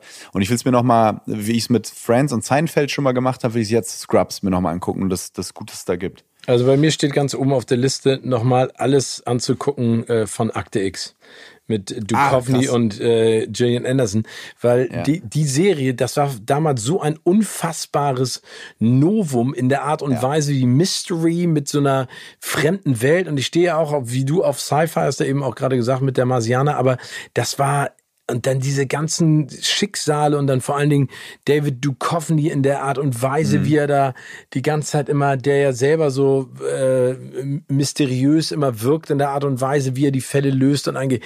Ich fand die so cool und ich, ich ja. würde gerne wissen, ob diese Serie gut gealtert ist, weißt du, dass man ja, die sich nochmal an, anguckt oder ob die einen äh, total äh, dann enttäuscht auf der anderen ich Seite. Ich glaube, es ist gut gealtert. Ich glaube, glaub, ja. Äh, dieser Thrill ähm, aus den 90ern, Anfang des Jahrtausends, äh, das, ähm, ums Millennium rum, es waren immer, sind immer meistens sogar noch spannender als die neuen Sachen. Ja. Es einfach noch, noch perfider und gruseliger teilweise war. Siehe Schweigen der Lämmer oder sowas. Ja. Also das ist einfach. Ähm, und auch schön düster ja. gedreht und so. Ja. Und ja. dann kann ich noch eine Empfehlung ausgeben, weil es ist natürlich nicht nur, sag ich mal, eine Abspielstation von großartigen Serien und Filmen, die wir alle kennen, sondern auch von ganz neuem Content. Und es gibt ein Star-Original, das ich dir auch ans Herz legen kann und allen Zuhörerinnen und Zuhörern. Und zwar ist das die Serie Love Victor. Und Love Victor ist im Prinzip die Serie zum Film Love Simon. Und Love Simon äh, war damals, 2018, der erste, das muss man sich mal reinfahren, der erste Studiofilm mit einem homosexuellen Teenager in der Hauptrolle. Also im 21. Krass. Jahrhundert. Es geht im Prinzip darum, dass äh, er an eine Highschool kommt und äh, homosexuell ist und sich äh, nicht traut, sich zu outen und ja. äh, über, ähm, über SMS und E-Mail mit einem anderen Homosexuellen an der Schule kommuniziert. Das findet dann der klassische Bully an der Schule raus und will ihn sozusagen bloßstellen. Und das Ganze gibt eine Happy End. Und Love Victor dreht das Ganze nochmal weiter. Also da geht es äh, in diesem Fall um Victor, der ebenfalls ähm, homosexuell ist oder sich zu Männern mehr hingezogen führt und seine ganze Geschichte an der Highschool und wie er dann auch mit Simon darüber kommuniziert, was er da am besten machen kann. Ich finde es toll und vor allen Dingen finde ich es auch äh, echt, also wichtig, dass es solche Serien heutzutage gibt für die Jugend, weil allerdings ja. Ne, also äh, Diversität ist äh, total wichtig und vor allen Dingen äh, sind wir alles Menschen, egal welcher sexuellen Orientierung. Und da finde ich das echt spannend. Also es ist wirklich sehr schön gedreht in, in dem Disney-Style, aber er äh, macht auf jeden Fall Spaß. Also ähm, wie ihr jetzt alle sehen und hören konntet, äh, gibt es eine ganze Menge äh, bei Disney Plus, also vor allen Dingen bei Star.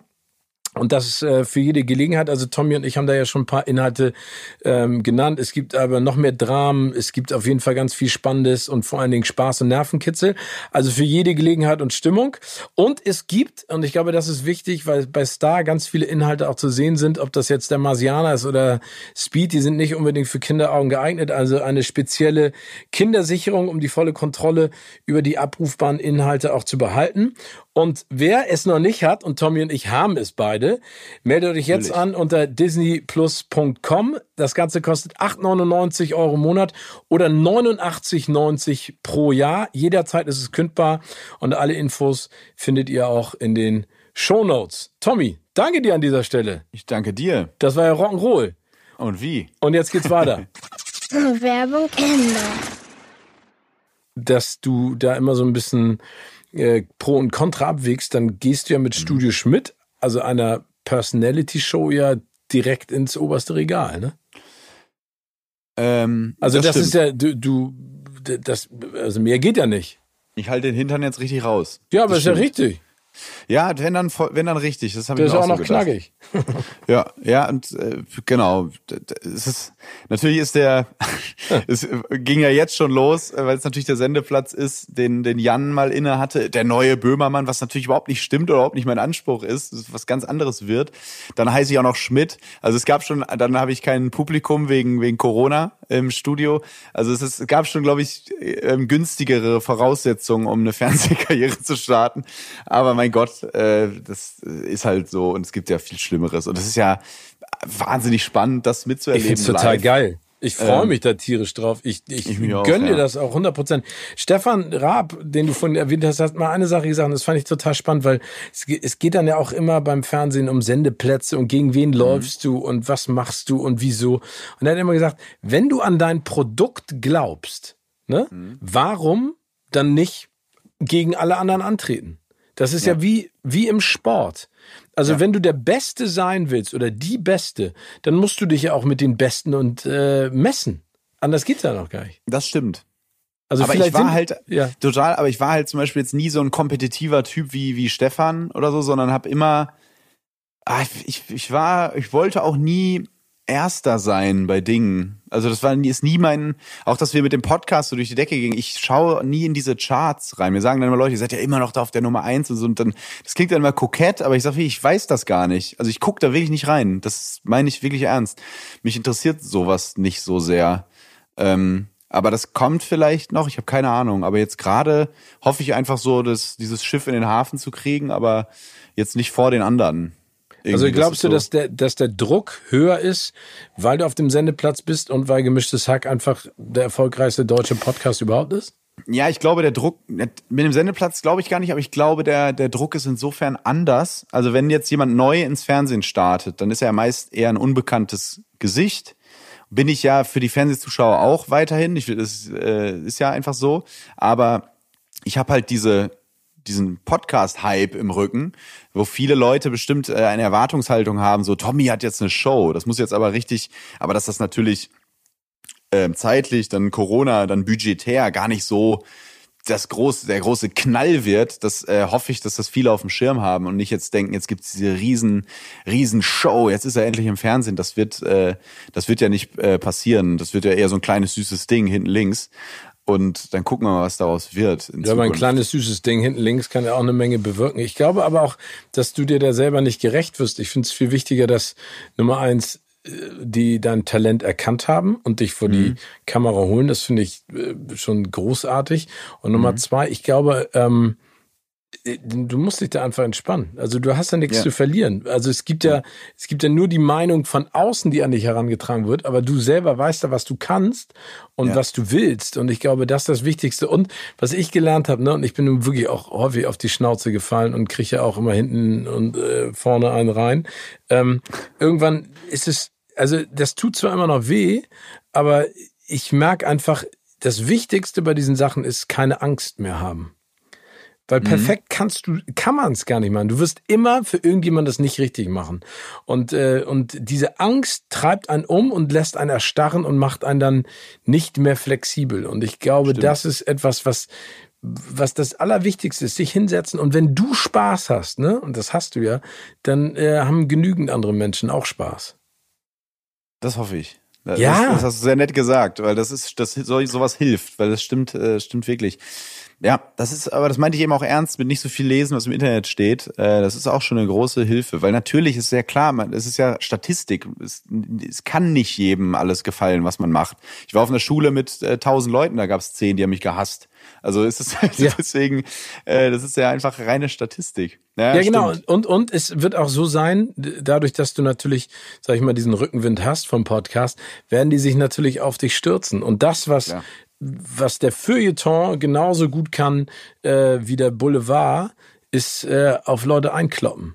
Ja. Ne? Also das, das gibt ja diverseste äh, Sprüche und Ideen dazu, dass man sagt, äh, ne, die, also ich sag mal, das ist wie bei Filmen und bei Serien. Die, die keiner guckt, werden in den Himmel gelobt, weil sie so unfassbar sind und weil ja. die breite Masse kein Verständnis dafür hat. Ähm, und alle, die richtig erfolgreich sind, werden immer als doof abgetan. Also ich glaube. Ist das ein Deutsch? Du bekennst ja beide Welten. Ist das ein deutsches Ding? Also man sagt dann ja mal schnell, ja, das ist typisch deutsch. Aber ist das auch so, dass der Mainstream, dass, dass die, ähm, dass der Mainstream, der erste Impuls ist immer, das abzulehnen. Also ich habe zum Beispiel auch Freunde, die haben gesagt, sie können, sie wollen eigentlich mit dem Podcast hören jetzt anfangen, haben sich aber zum Beispiel gegen meinen und Felix entschieden, weil der die Nummer eins sei. Das kann dann ja nicht gut sein. Ja, genau. Und das finde ich spannend. Weil das ist ja wirklich, äh, Campino hat das mal bei Matze Hilscher im Podcast gesagt, äh, wie er selber halt beobachtet hat, Mainstream zu werden und was das mit einem macht, dass halt plötzlich äh, Punk-Fans natürlich nicht mehr das hören wollen, was die Nachbarn auch hören. Ähm, und äh, deswegen meine Frage an dich, weißt, glaubst du, das ist ein deutsches äh, Phänomen, weil du die beiden Welten ja so ein bisschen kennst? Ja, ich glaube, dass, dass wir viel verkrampfter sind, weil wir immer glauben, durch unsere Geschichte, also das Land der Dichter und Denker, haben wir so eine, so eine gewisse, so einen gewissen Intellekt, den wir in die Welt raustragen müssen. Mhm. Ne? Also Deutsch, die Deutschen stehen ja auch immer noch für harte Arbeit, für Pünktlichkeit. Ne? Also das, was die Automobilindustrie immer wieder äh, nach vorne bringt, so Vorsprung durch Technik. Ne? Das lassen ja. sie dann auch international irgendwie auf Deutsch.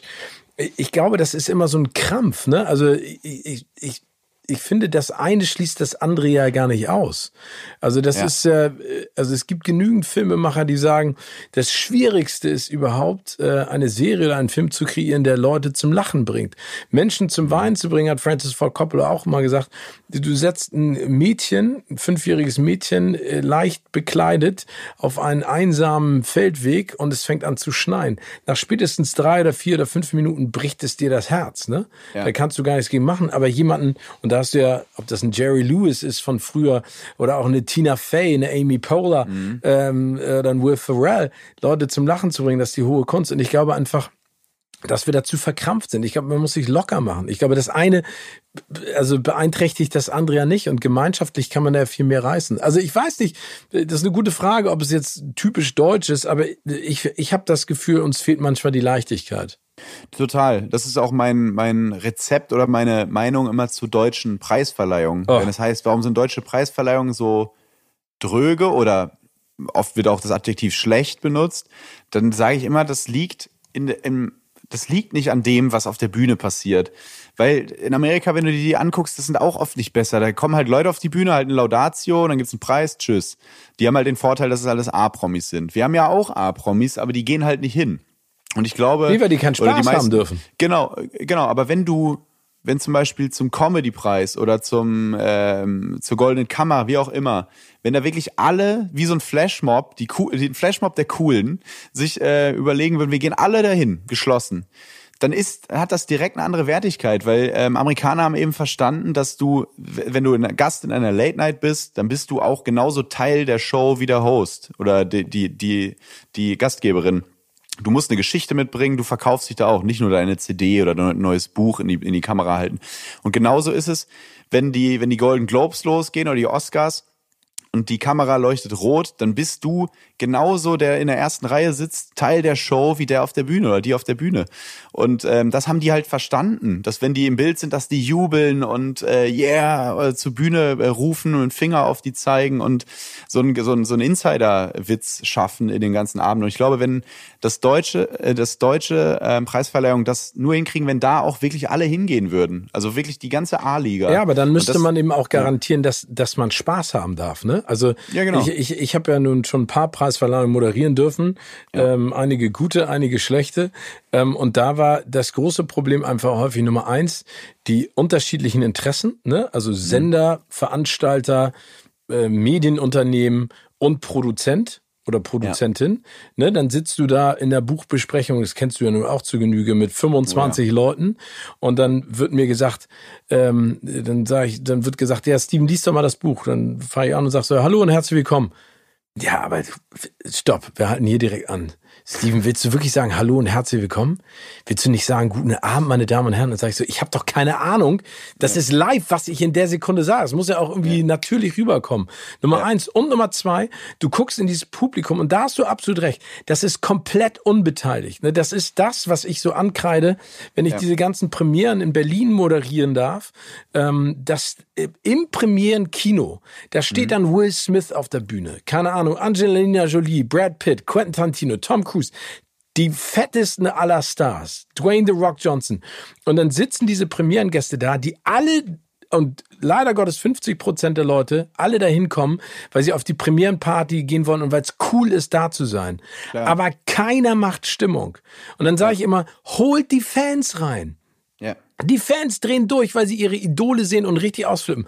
Und das müsstest du machen. Du müsstest nicht nur die Leute einladen, die aus der Branche kommen, sondern auch Leute, die diese Branche feiern, damit ja. du zusammenfeierst, damit da so eine Energie entsteht, wo auch gelacht wird über einen Witz, wo auch jemand klatscht, wo nicht immer jemand äh, im Publikum sitzt, der vielleicht in derselben Kategorie nominiert war wie du.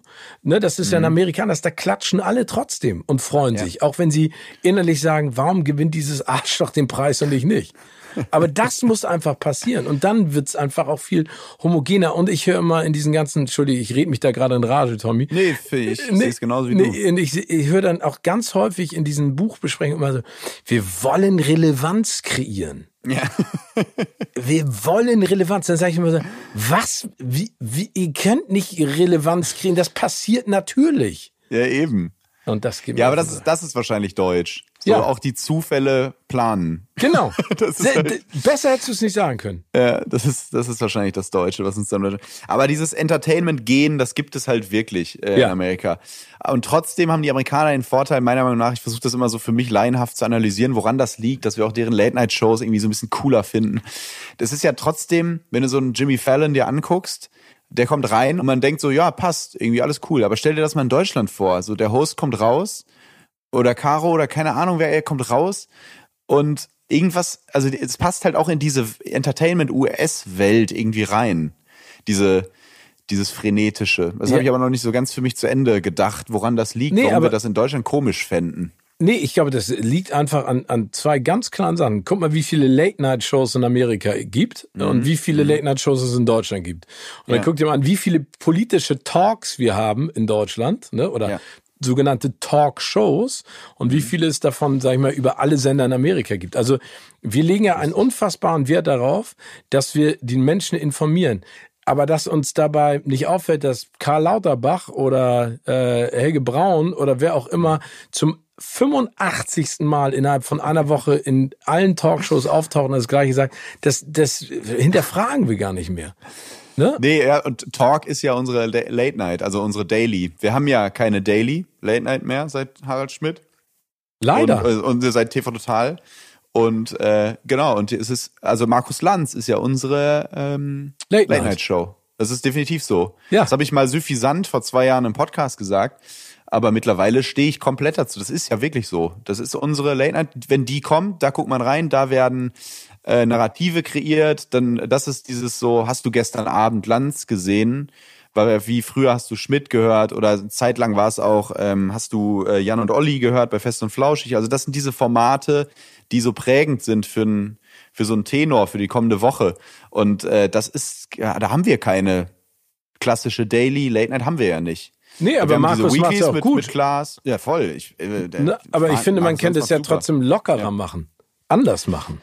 Ja, aber ja, oder jemand anders äh, zusätzlich. Also ist ja auch so ein deutsches Ding, so wenn es eine gute Late-Night-Show gibt, heißt es ja direkt, äh, wenn ein anderer eine macht, hä, es gibt doch schon eine. Weißt du, und Amerika hast du ja auf jedem Sender zwei oder so. Das ist ähm, ja, aber es wird ja auch gar nicht hinterfragt bei den, bei ob es jetzt Anne Will oder Maischberger ja. oder äh, Hart aber fair, ne, ob das mhm. nicht äh, alles dieselbe Mischpoke auch ist. Ja, vor allem jetzt fällt es halt sehr auf durch die, durch die Eintönigkeit der Themenauswahl, ne? Weil es ist ja nur noch Corona halt, seit, seit Trump jetzt auch durch ist und deswegen ist für mich auch so ein bisschen die Luft raus, wo ich Talk-Fan bin. Ja, ich auch. Sag mal, aber äh, apropos Talk-Fan, mhm. Felix hast du ja auch durch einen Zufall kennengelernt oder getroffen. Ja, Felix Lobrecht habe ich äh, beim bei Nightwash kennengelernt. Da war ich äh, als Autor dort für so ein paar Überleitungen. Das war so ein ganz, ganz kleiner Job. Ähm, und habe ihn da kennengelernt, backstage. Und dann war das gerade dieses Podcast-Ding. Ich habe so gespürt, dass das, also es gab natürlich Jan und Olli schon, die das ja bis heute top machen und äh, mit Fest und Flauschig, aber es gibt ja auch noch andere, gab es da schon, so kleinere Podcasts, aber dann dachte ich so, ich hätte da mal tierisch Bock drauf, voll mit der Stimme was zu machen, gerade für mich als eher damals noch Introvertierten, aber dann doch Sendungs bewussten, sendungsbedürftigen Typen äh, mit Output, äh, dachte ich so, das wäre doch ganz geil. Da hab Felix einfach gefragt und der war sofort Feuer und Flamme und dann haben wir das irgendwann mal getestet bei Hazel Brugger in der Abstellkammer, weil die hatte die Technik dafür und da haben wir unsere erste Folge aufgenommen und haben uns dann geschworen, wenn wir das jetzt machen, dann muss es auch jeden Mittwoch, wir nehmen einfach mal den Mittwoch, kommen, damit es da so eine damit es so eine Verlässlichkeit gibt für die ähm, Zuhörerinnen und Zuhörer. Und das haben wir dann zwei Jahre durchgezogen, bis wir unseren ersten Cent damit verdient haben. Ähm, ja. und, äh, und jetzt genau, geht's ab. Zufall. Jetzt geht's ab. ja, ich meine, also de, de, diese, diese Angst, die du hast vor einer Late-Night-Show, brauchst du eigentlich gar nicht zu haben, weil du machst es ja ähm, mit, mit äh, Felix die ganze Zeit. Also ihr redet ja frei von der Leber weg. Oder ja. hast du Respekt davor, dass du das, was du im Podcast machst, jetzt so, sozusagen im Fernsehen eine andere Aufmerksamkeit kriegst, weil du auch ein paar Mal gesagt hast, du fragst dich, äh, nachdem du äh, den Podcast aufgenommen hast, gemischtes Hack mit Felix, mhm. ob das, was du gesagt hast, immer so korrekt sei. Also du stellst das ja auch häufig in Frage. Ach so, ja, das stimmt. Ja, aber dass da so eine, so eine, so eine, dass da so eine doppelte, dass so eine Gefahr besteht, dass es irgendwie doppelt sende, einmal im Podcast und einmal in der Show, glaube ich nicht, weil ich versuche in der Show eher Sachen auch zu machen, die ich im Podcast jetzt nicht unterkriegen würde. Jetzt nicht, nicht, nicht wegen Felix, aber es gibt auch Themen, die wir einfach nicht besprechen können, weil wir da gar keine Wellenlänge haben. Bei ihm ist es zum Beispiel diese ganze Rap-Nummer in Berlin, darüber reden wir jetzt eigentlich nicht. Ähm, und bei mir ist es so dieses ähm, Medieninteresse, was ich so hab, oder an Autorinnen und Autoren, die mich interessieren. Ähm, ähm, das sind so Themen, die ich da super bespielen kann und möchte. Also, dass ich da auch Leute zu Gast ein bisschen medienkritisch sein kann und über sowas zu sprechen und feuilletonistisch und so, solche, solche Dinge anzusprechen, weil das, das ist im Podcast, das ist da nicht so unser Ding. Da sind wir eher so flapsig und reden so über alltägliche Dinge. Aber so mal über so gesellschaftliche Zusammenhänge, das kann ich dann eher so in der Show, glaube ich, mal abarbeiten. Ja. Hast du Respekt davor, dass du natürlich im Podcast viel freier und viel länger reden kannst und im Fernsehen gibt es ja diese klassischen Normen? Ja, total. Total. Das ist schon ungewöhnlich für mich, aber ich kenne es zum, zum Glück war ich vorher oder bin ja, oder, oder jetzt schon lange, seit einem halben Jahr nicht mehr, aber als Autor, Fernsehautor tätig gewesen. Das heißt, ich kenne weiß, was passiert, wenn man halt eine Stunde quatscht mit einem Gast. Dann wird natürlich keine Stunde gesendet. Und mehr weiß aber auch, dass Podcasts ja gerade so stark sind. Du merkst es ja auch bei unserem jetzt. Richtig deep wurde es so nach 20 Minuten. Und diese Zeit kriegst du ja nicht im Fernsehen. Leider. Ähm, und diese Deepness zu schaffen, wie es vielleicht so eine Christine Westermann relativ zügig immer hingekriegt hat bei Zimmerfrei. Da war man ja schon nach drei Minuten, hat man, haben die Leute der das Herz ausgeschüttet.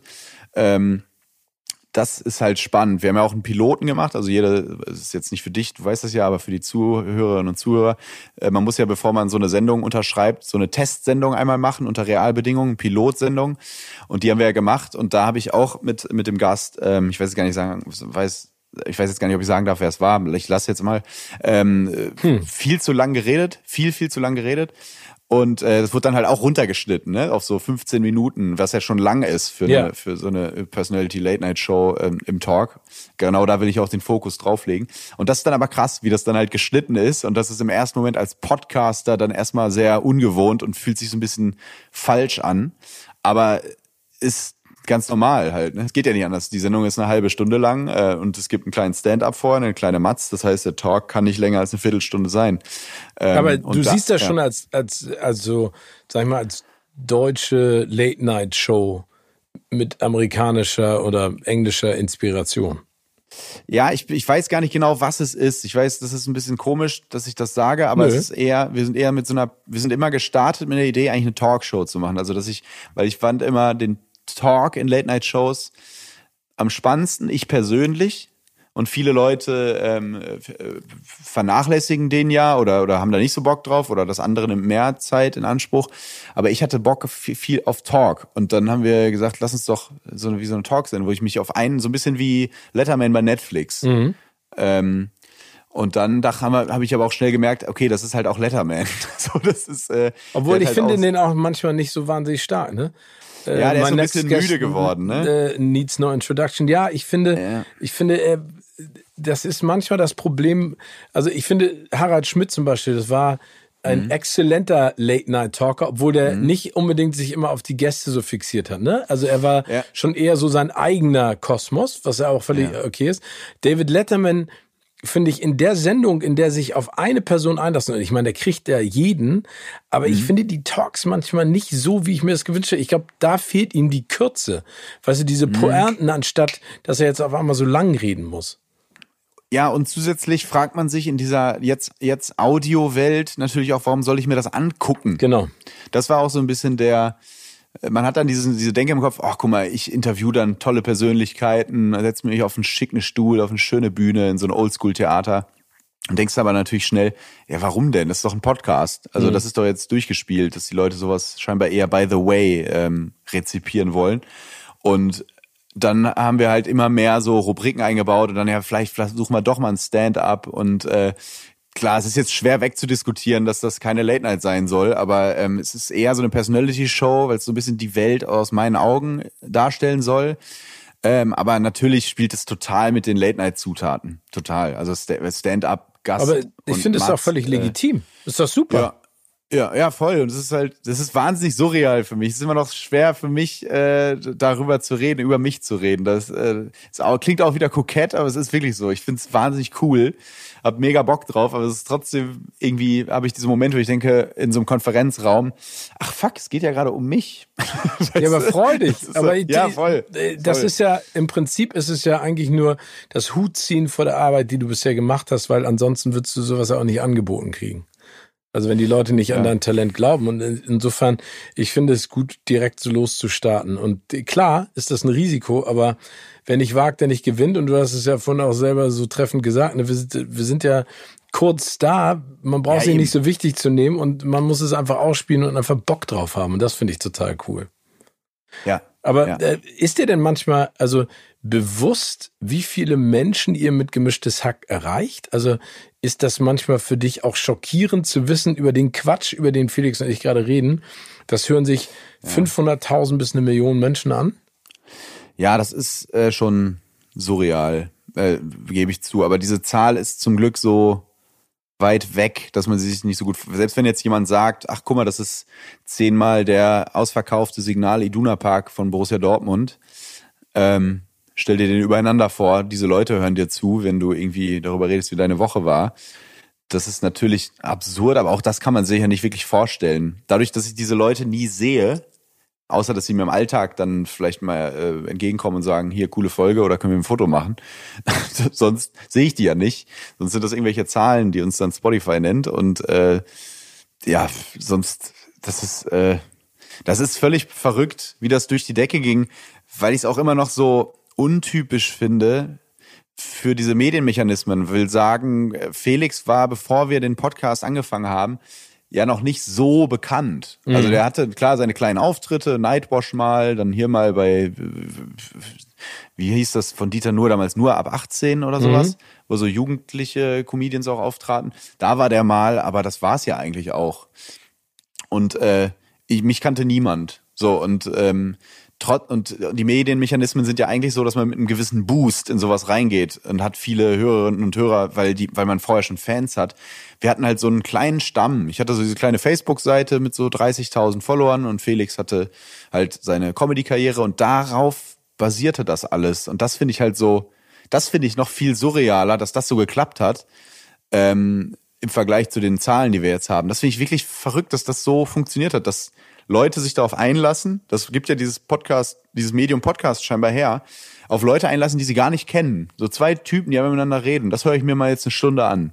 Ach, das war witzig, das höre ich mir nächste Woche nochmal an. Und das finde ich, weil das ist ja neu. Das gab es ja Total. vorher nicht. Und das finde ich sehr, sehr, ähm, sehr, sehr spannend. Aber das siehst ähm, du ja ähm, auch, dass die ja. Leute danach lechzen, äh, mhm. unterhalten zu werden, aber auch tiefer unterhalten zu werden. Also nicht nur, dass es äh, ja. kurzfristig genormt ist, abgepackt. Das finde ich ja auch das Schöne an der neuen Medienlandschaft mit den ganzen Möglichkeiten, die es gibt, dass der Inhalt ja die Musik macht, ne? Und nicht der, der den Inhalt kontrolliert in der Länge, in der er gerne oder sie Total. gerne möchte.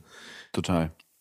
Ja. Aber bist du denn, sag ich mal, neben deiner Leidenschaft für die Medien, gibt es ja ein anderes Feld, was dein Herz zum Kochen oder äh, zum mhm. Jubeln bringt, und das ist äh, der Fußball.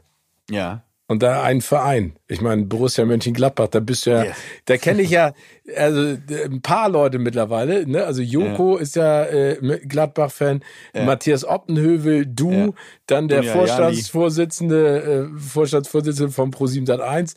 Wie, Ach, wie, das wusste ich gar nicht. Ja, wie kommt's?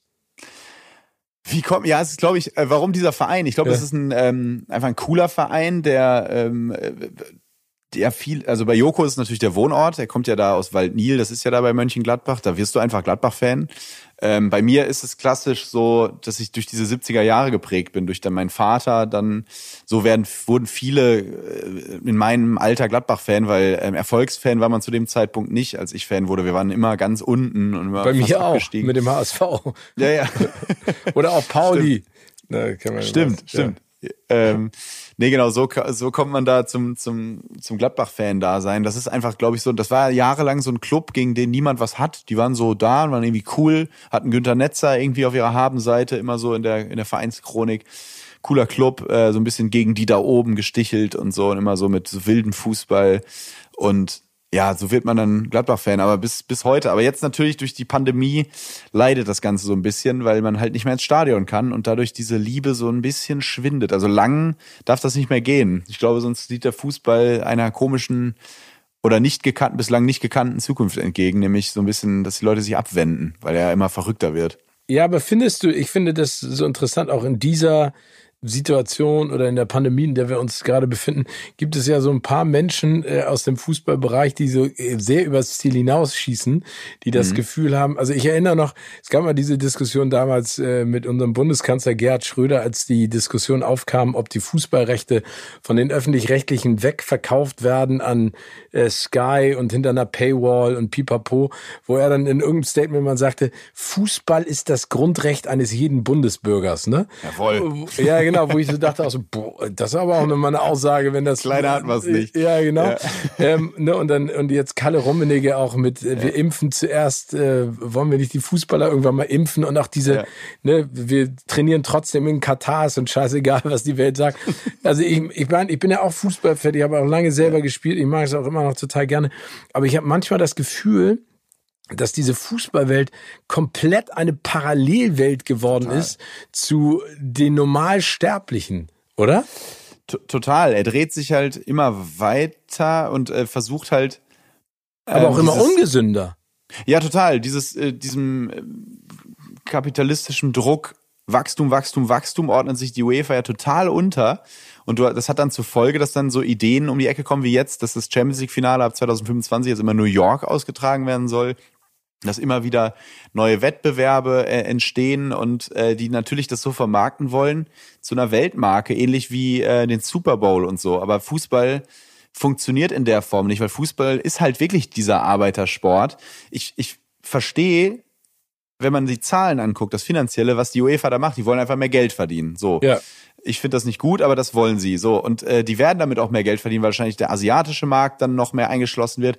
Aber ich glaube, so dieses, was weswegen ich den Fußball liebe, dieses Fußballromantische, so diese Vereine wie VfL Bochum oder wo es nach Bratwurst riecht, wo dann der die im Ruhrgebiet die Leute einfach alles diesem Fußball unterordnen, die ihre Kinder nach irgendwelchen Stürmern benennen, die ähm, wo Fußball wirklich mehr mit Leiden als mit Freude zu tun hat, wie eine Religion. Das ist ja der Fußball, weswegen ich Fan geworden bin und nicht der Neymar steht in bunten Schuhen in New York und schießt das 1-0 im Champions League Finale 2025. Das interessiert mich alles überhaupt nicht.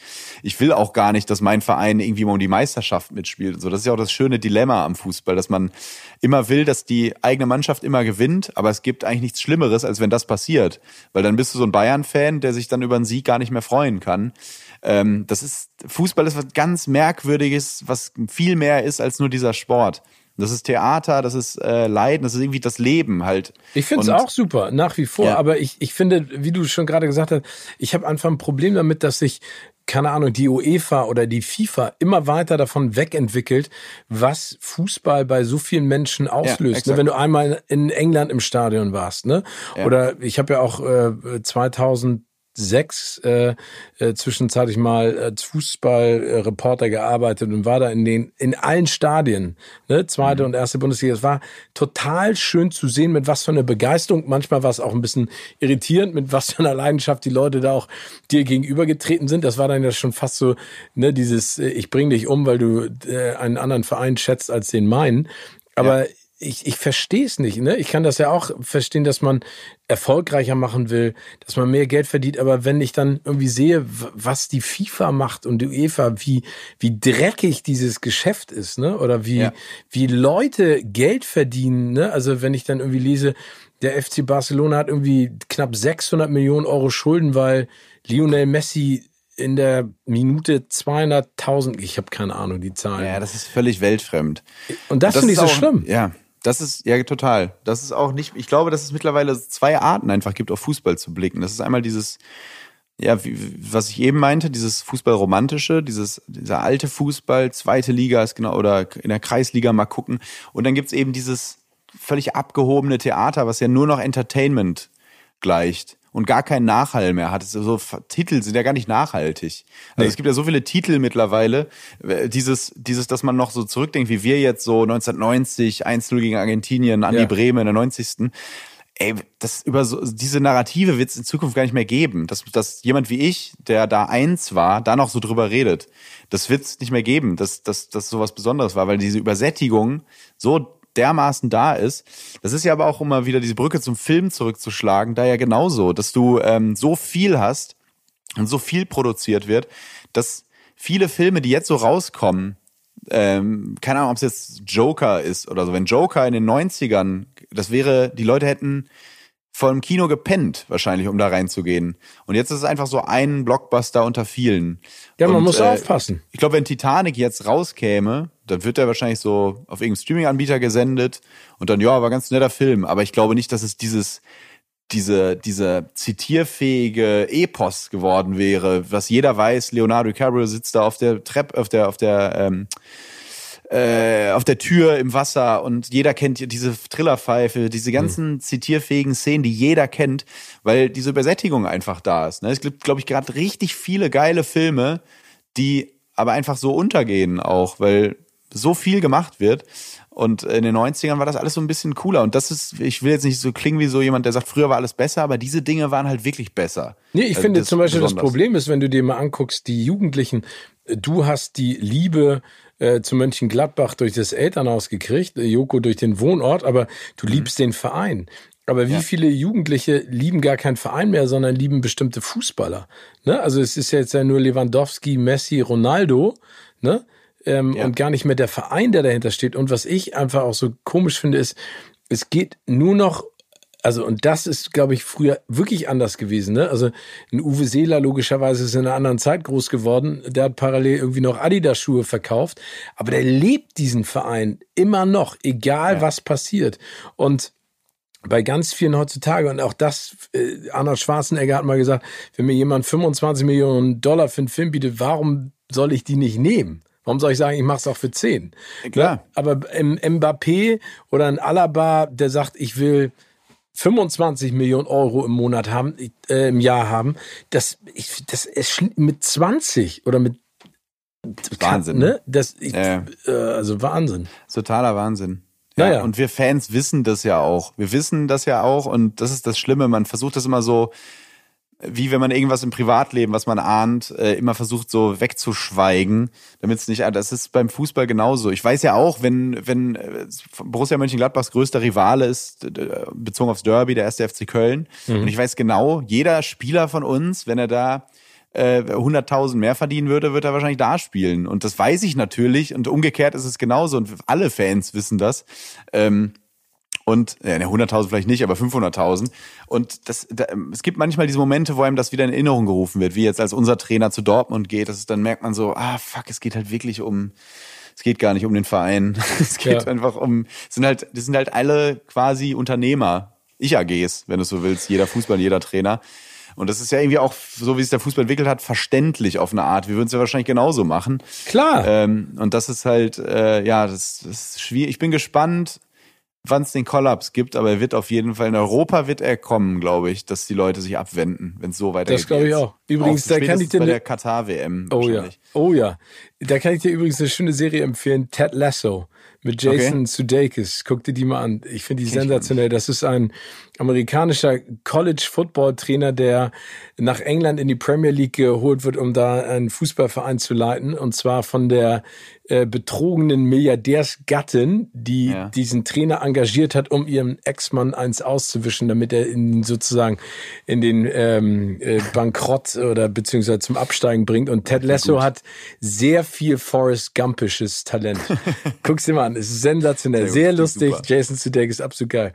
Sag mal, äh, ey, das macht so einen Bock, Tommy. Ich glaube, wir, wir machen den längsten äh, Podcast aller Zeiten. Äh, weißt du, was mir aufgefallen ist, um zurück zum Film zu kommen? Auf deinem Instagram-Kanal gab es so eine großartige Disney-Geschichte über zwei Bäume, die du fotografiert hast. Ne? Ich Ja. würde jetzt gerne mal, äh, also guckt's euch an, äh, liebe Hörerinnen und Hörer, was äh, Tommy da findet. Eine wirklich herzzerreißende und wirklich perfekte Disney-Geschichte geschrieben hat. Ich gebe dir jetzt mal so drei Stichworte. Du bist ja ein, ein kreatives Supertalent. Äh, bau mal eine kurze Geschichte daraus. Gartenlaube, Elefant und fünfjähriges Mädchen. Fällt dir dazu was Schönes ein? Ich habe es extra ein bisschen schwieriger gemacht. Oh Gott, wie kommst du auf die drei? Wie kommst du auf die drei? Keine Ahnung. Okay. Gartenlaube, Elefant und fünfjähriges Mädchen. Ja. Ähm, also bei Disney ist es ja oft dann so, ja wahrscheinlich, mh, boah, ich will spontan, okay, die Gartenlaube wurde in Afrika zusammengezimmert und äh, kam als Fertighaus in die USA und äh, was sie nicht gesehen haben, in dieser Gartenlaube war ein Babyelefant, weil er so, weil es, weil es so schwer, weil er, weil der so schwer war, der Container, hat das niemand mitbekommen. Und ähm, das Kind, das fünfjährige Mädchen, wohnt in so einem Vorstadthaus in den USA und hat sich schon immer ein Tier gewünscht, immer ein Haustier, darf es aber nicht, weil die Eltern keine Zeit haben, sagen, am Ende müssen wir uns drum kümmern. Und da entdeckt sie, ähnlich wie bei E.T., irgendwann diesen kleinen Elefant in dieser Gartenlaube, die sie sich aber gekauft haben und versucht den dann da ähm, geheim zu füttern und sich um ihn zu kümmern, aber der wird natürlich immer größer und immer größer und immer platzt dieses Haus und dann beginnt natürlich die Komödie, weil diese Familie mit dem Elefanten dann zusammenleben muss. So würde ich es mir jetzt mal schnell zusammenspinnen. Sehr schön. Aber also das ist auf jeden Fall ein schöner Kurzfilm. Animiert am besten, ne? Nicht Ja, genau. Ja, natürlich. Und der äh, versucht natürlich ähnlich wie bei E.T. halb verkleidet, sich manchmal ins Haus zu schleichen und all diese, all diese Dinge. Und dann äh, ist natürlich die große Heldenreise, typisch Disney, wieder wichtig, weil er will ja zurück. Er will ja zurück nach Afrika zu seinen Eltern und zu seinen Tanten und ähm, zu dem, zu dem, zu der Herde, sagt man, glaube ich, bei, bei Elefanten. Und Ja, dann schaffen sie es natürlich mit, mit allerlei anderen Tieren und dann gibt es den Herzschmerz beim Abschied Tschüss sagen. Aber am Ende des Films sagen die Eltern natürlich zu, das Kind einmal, den Elefanten einmal im Jahr zu besuchen. Und schon hast du das Namibia Sequel. oder wie auch immer und zack, haben wir's. genau. Und schon hast du das Sequel. Sehr schön, Tommy. Vielen Dank. Ihr habt ja bei Gemischtes Hack die Rubrik fünf Schnellfragen an. Ja. Ähm, und ich habe jetzt mal äh, das Ganze in die Hand genommen und nenne das jetzt fünf schnelle Kino- oder Couchfragen an Tommy oh, Schmidt. sehr gut. Sehr gut. In welcher Serie wurde deiner Meinung nach die falsche Besetzung für die Hauptcharaktere gewählt? Und besetze sie neu. Boah. Boah. In welcher Serie? Ja. Okay, hast du ein, hast du ein Beispiel bei Ähm, dir? ja, also ich würde mal sagen, äh, 21 Jump Street, aber das ist ein, ein alter, ein alter Hut. Ich fand die Besetzung von Johnny Depp super. Ich Ja. hätte ihm ein anderes Pendant an die Seite gesetzt und ich glaube, das wäre ähm, damals eher eine Frau gewesen, äh, Ja. die sozusagen aus demselben Sujet kommt, aber ich könnte dir jetzt nicht genau perfekt den Namen. Ich hätte, glaube ich, jemanden mit so ein bisschen komödiantischeren Talent. Also ich hätte es, ich hätte es mehr männlich-weiblich gemacht. Okay. Ähm, es gab letztens so eine, ich habe letztens so eine Serie gesehen, so eine, äh, ähm, ah, wie, ist, wie, ist, wie heißt nochmal die Schauspielerin von Akte X? Die Äh, Gillian spielt? Anderson. Gillian Anderson. Genau. Ähm, die hat in einer Krimiserie mitgespielt. Ähm, die hieß, warte mal, die habe ich letztens gesehen. Jetzt muss ich gerade mal schnell live googeln. Ihr seid live dabei. Ja. Ähm, bop, bop, bop, äh, Also du meinst nicht Sex Education. Nee, nee, nee, nee. nee. Übrigens auch eine geile Se Serie. Äh, The Fall. Genau, The Fall. Ja. Und da bei The Fall spielt mit ein viel zu, ich weiß nicht, ob das jetzt Lukism ist, aber ein viel zu hübscher Bösewicht. Oh, okay. Nämlich, ähm, der auch Model ist. Jamie Ach, der- Dornan. Ja, der aus äh, Fifty Shades of Grey. Ah, das kenne ich nämlich gar nicht. Das habe ich gar nicht gesehen. Ich wusste nicht, dass er da mitspielt. Aber ähm, habe ich ihm nicht abgenommen. Ah, Er spielt, da ja, er spielt da ja so einen Psychokiller.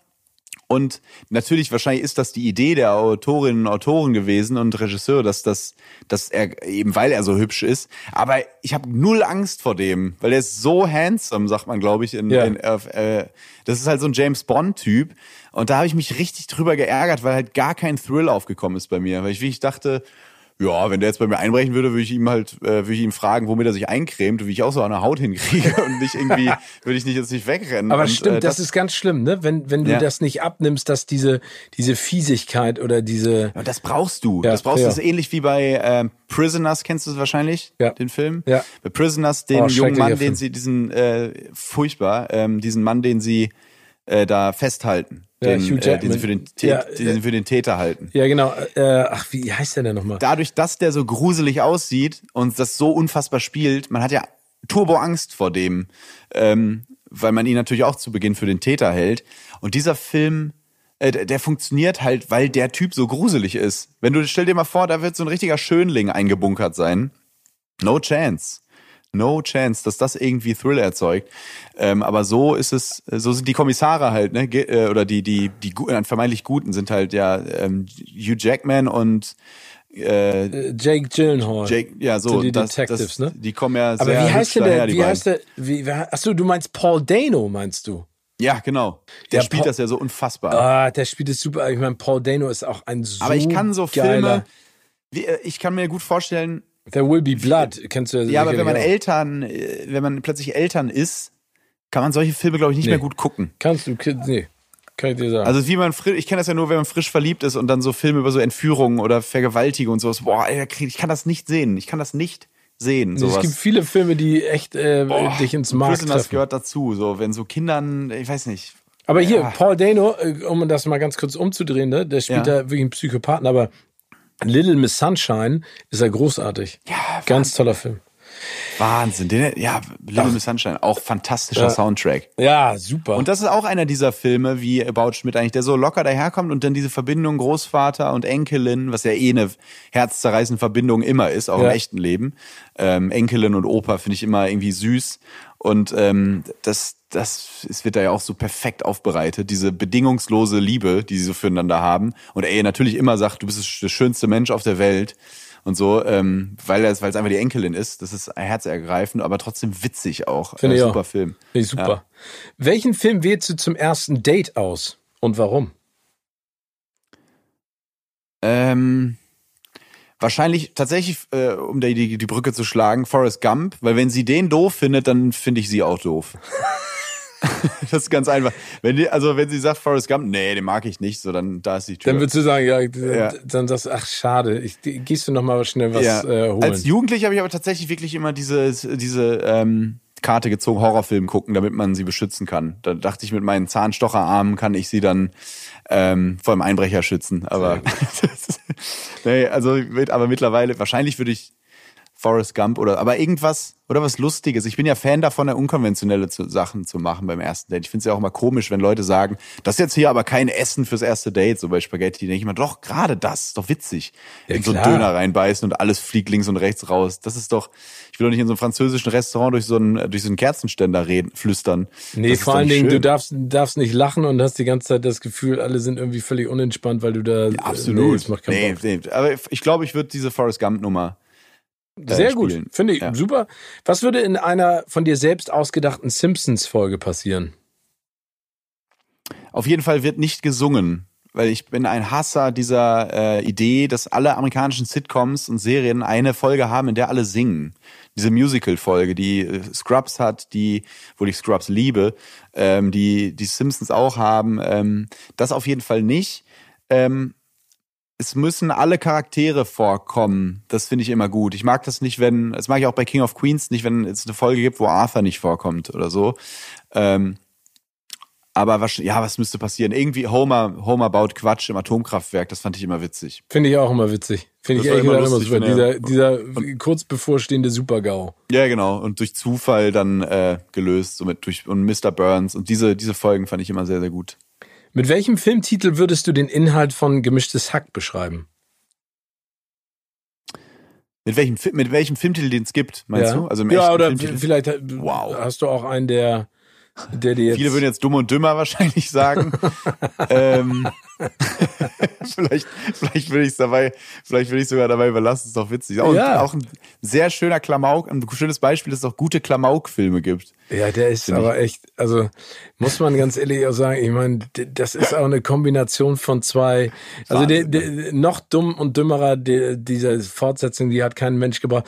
Aber eine bezeichnende Szene von Dumm und Dümmer, über die ärgere ich mich immer noch, das ist ganz am Ende, wo sie am Straßenrand lang gehen und dann hält der Bus an, ne? Und dann Ja. äh, gehen die Fenster auf. Ich meine, das ist auch so klischeehaft und so sexistisch, ne? Aber dann stehen Ja. die Cheerleader drin und sagen, wir suchen zwei Jungs, die uns ähm, auf unserer Tour durch Amerika begleiten, uns immer was eincremen oder irgendwas, ne? Ich Ja. weiß gar nicht, was es ist. Und dann Jim Carrey sagt so, ihr müsst da runterfahren, da ist die nächste Stadt. Ja. Nee, nee, nee, er sagt das nicht, sondern, ähm, na, wie heißt er denn? Äh, sein Kollege. Äh, Der andere sagt es auf jeden Fall, Jeff Daniels. Ja, Jeff Daniels. Jeff Daniels sagt es und dann äh, fahren die doch los, dann laufen sie doch hinterher und wie, Ja. wie Jim Carrey alleine läuft Ja. und dann denkst du so, Alter, endlich mal, endlich haben sie es geschnallt und dann sagt er, nee, die Stadt ist in die andere Richtung. Ja, das und ist einfach äh, großartig. Finde ich Ja, sehr. das sind diese klassischen Handwerksgags, die aber trotzdem funktionieren, dass er auch sagt, wir haben noch sieben Dollar, kauf nur das Nötigste. Und dann kommt er zurück und hat ein äh, Windspiel in der Hand und ein Riesensombrero auf. Und das ist einfach, das ist klar, dass das passiert, aber das ist so ein klassischer Autorenhumor, wo du dann denkst, ja, genau, das ist halt Handwerk und es funktioniert trotzdem. es funktioniert super. Ja. Wenn du drei Lebensmittel oder Snacks mit ins Kino schmuggeln würdest, für welche entscheidest du dich? Ähm, ja, ich, das, was ich beim Essen, ge- beim, beim Kino gerne esse, gibt's halt auch im Kino. Ich fand es nur früher mal so wahnsinnig teuer. War jetzt arrogant, dass ich sage, dass ich es früher wahnsinnig teuer fand. Jetzt kaufst du das Kino, wenn du da alleine reingehst. Einmal den Nee, Saal es sind- Nummer eins Aber ich bin mit Tommy Nachos und M&M's schon sehr einverstanden. Ja, ich auch. Und Getränk? Bist du Bierchen, Cola oder Wasser? Äh, Bierchen. Bierchen. Okay. Also ja. äh, du? Ja, ich, ähm, ich habe ja so eine so eine alte Mannblase. Ne, Ich gehe ja vorher mal auf Klo und währenddessen will ich immer, ich das ist, ich hasse das, wenn ich während des Films aufs Klo gehen muss. Äh, deswegen, Schlimm. also ich trinke eigentlich gerne ein Bierchen. Ne, Es gibt ja, auch Ja. mittlerweile so geile Kinos, wo du so richtig dich auch bedienen lassen kannst. Das liebe ich, ja, das finde ich Ja, fantastisch. Aber ich Voll. trinke Wasser. Obwohl ich Ah, habe ja. einmal, das ist eine Geschichte, die erzähle ich dir mal privat mit meinen beiden besten Freunden, haben wir mal so eine Wette gehabt und haben äh, uns Expendables 2 angeguckt und waren vorher essen und hatten schon ein bisschen einen im Laden. Das war eines der großartigsten Kinoerlebnisse aller Zeiten. Aber das hat jetzt nichts hier zu tun, das ist nicht jugendfrei. Also war aber, äh, um das mal vielleicht zu verwechseln, war auch nicht dramatisch schlimm. Okay. Ähm, Tommy, wir haben so eine Rubrik, die nennt sich Words of Wisdom. Da Ja. hätte ich noch ein paar kleine Fragen an dich. Ähm, was würdest du sagen, hat dir beim Erreichen deiner Ziele am allermeisten geholfen? Also wenn man sich mal überlegt, du wolltest es nicht, bist super, ein super Autor und hast jetzt deine Person, eigene Personality-Show und eine oder den erfolgreichsten Podcast überhaupt. Gibt's da eine Sache, die dir da ganz besonders geholfen hat? Ähm, ja, socializen auf jeden Fall. Okay. Ähm, socializen ist, es klingt immer so bescheuert, aber es hilft wirklich enorm. Und äh, die Bühnen, die es umsonst gibt, nämlich Twitter zum Beispiel, Facebook, Instagram, einfach zu nutzen und sich da versuchen, irgendwie äh, da auf sich aufmerksam zu machen, dann kommt langfristig keiner an einem vorbei. Es ist einfach so. Oder es kommt zumindest, es klingt jetzt, keiner an einem vorbei, klingt jetzt ein bisschen zu aggressiv. Eher so, ähm, die Leute werden dann auf Zwangs, äh, auf, über kurz oder lang auf dich aufmerksam. und das war auch sozusagen Sinn und Zweck des Ganzen. Also das war sozusagen dein Tool. Ja, ich bin ja mich nicht da angemeldet, so jetzt guckt mal, aber ähm, das wäre jetzt so ein Ratschlag, weil das hat mir im Nachhinein unterbewusst am, äh, oder, oder by the way am meisten geholfen und halt und am Ende halt das mit Socializen meine ich, dass du natürlich immer in jeder Karriere brauchst du jemanden, der dir eine Tür, irgendeine Tür aufmacht. Absolut. Ist einfach so. Ein Mentor oder eine Mentorin. Ja. Gibt gibt's einen Ratschlag, auf den du hättest verzichten können? Mm. Nee, ehrlich gesagt nicht. Also fällt mir jetzt bestimmt, aber es fällt mir tatsächlich, muss ich passen. Fällt mir keiner spontan ein. Aber gab es denn gute Ratschläge? Also wo du gesagt hast, toll, dass mir ja, das sozusagen... auf jeden Fall. Also allein das mit dem Internet, sich da in Social Media die Gags zu machen, das hat ein Kumpel, der beim WDR Journalist ist, hat gesagt, mach das doch mal. Also solche Ratschläge oder ähm, ob's Mickey war, der sagte, komm doch mal nach Köln, mach das doch mal. Ähm, also ich brauche immer diesen Hintern, diesen Tritt in den Hintern. Äh, das brauche ich schon. Und äh, ja, das waren gute Ratschläge auf jeden Fall. Was nimmst du nicht als Selbstverständlichkeit hin? Alles, all das, was mir gerade positiv äh, passiert. Weil ich weiß einfach, dass ich wahnsinniges Glück habe, bin mir meiner Privilegien äh, sehr, sehr bewusst ähm, und weiß, dass ich dadurch, dass meine Eltern äh, mir das erlauben konnten, dass ich studieren kann, auch so einen Quatsch studieren kann, wie äh, Journalismus auf so einer ähm, auf so einer äh, Privatuni, ähm, das gab mir erst die Möglichkeit, mich zu entfalten. Ich weiß, das, deswegen weiß ich, dass das alles überhaupt nicht selbstverständlich ist, dass ich die Möglichkeit hatte, mir die Zeit zu nehmen, ähm, zu studieren in Hannover. Dann, da habe ich staatlich studiert, aber auch da zu sagen, ja, ich guck mal, was das so gibt und ich nehme jetzt mal die Zeit und vielleicht werde ich dann ja Comedy-Autor. Und das sind ja alles Dinge, die kannst du ja nicht machen, wenn du direkt direkt mit 17 ähm, deiner Arbeit nachgehen musst oder eine Ausbildung machst und äh, da, deswegen weiß ich immer, dass ich da bis jetzt völlig vom Glück geküsst bin. Natürlich auch was dafür getan habe, aber trotzdem die Startvoraussetzungen sind wahnsinnig unfair zu meinen Gunsten, ganz klar. Und deswegen werde ich immer ähm, da sehr dankbar sein, wem auch immer, aber ich werde das nicht für selbstverständlich nehmen, das, was mir gerade so passiert, überhaupt nicht. Was würdest du als deinen größten Erfolg bezeichnen? Ähm, dass ich was gefunden habe, zu 100 Prozent gefunden habe, was mir Spaß macht beruflich. Nämlich das, was ich gerade mache, was man ja gar nicht so sehr als Beruf ähm, genau, was das genau ist, bezeichnen kann, aber ähm, dass ich gerade alles machen kann, was mir so Spaß macht.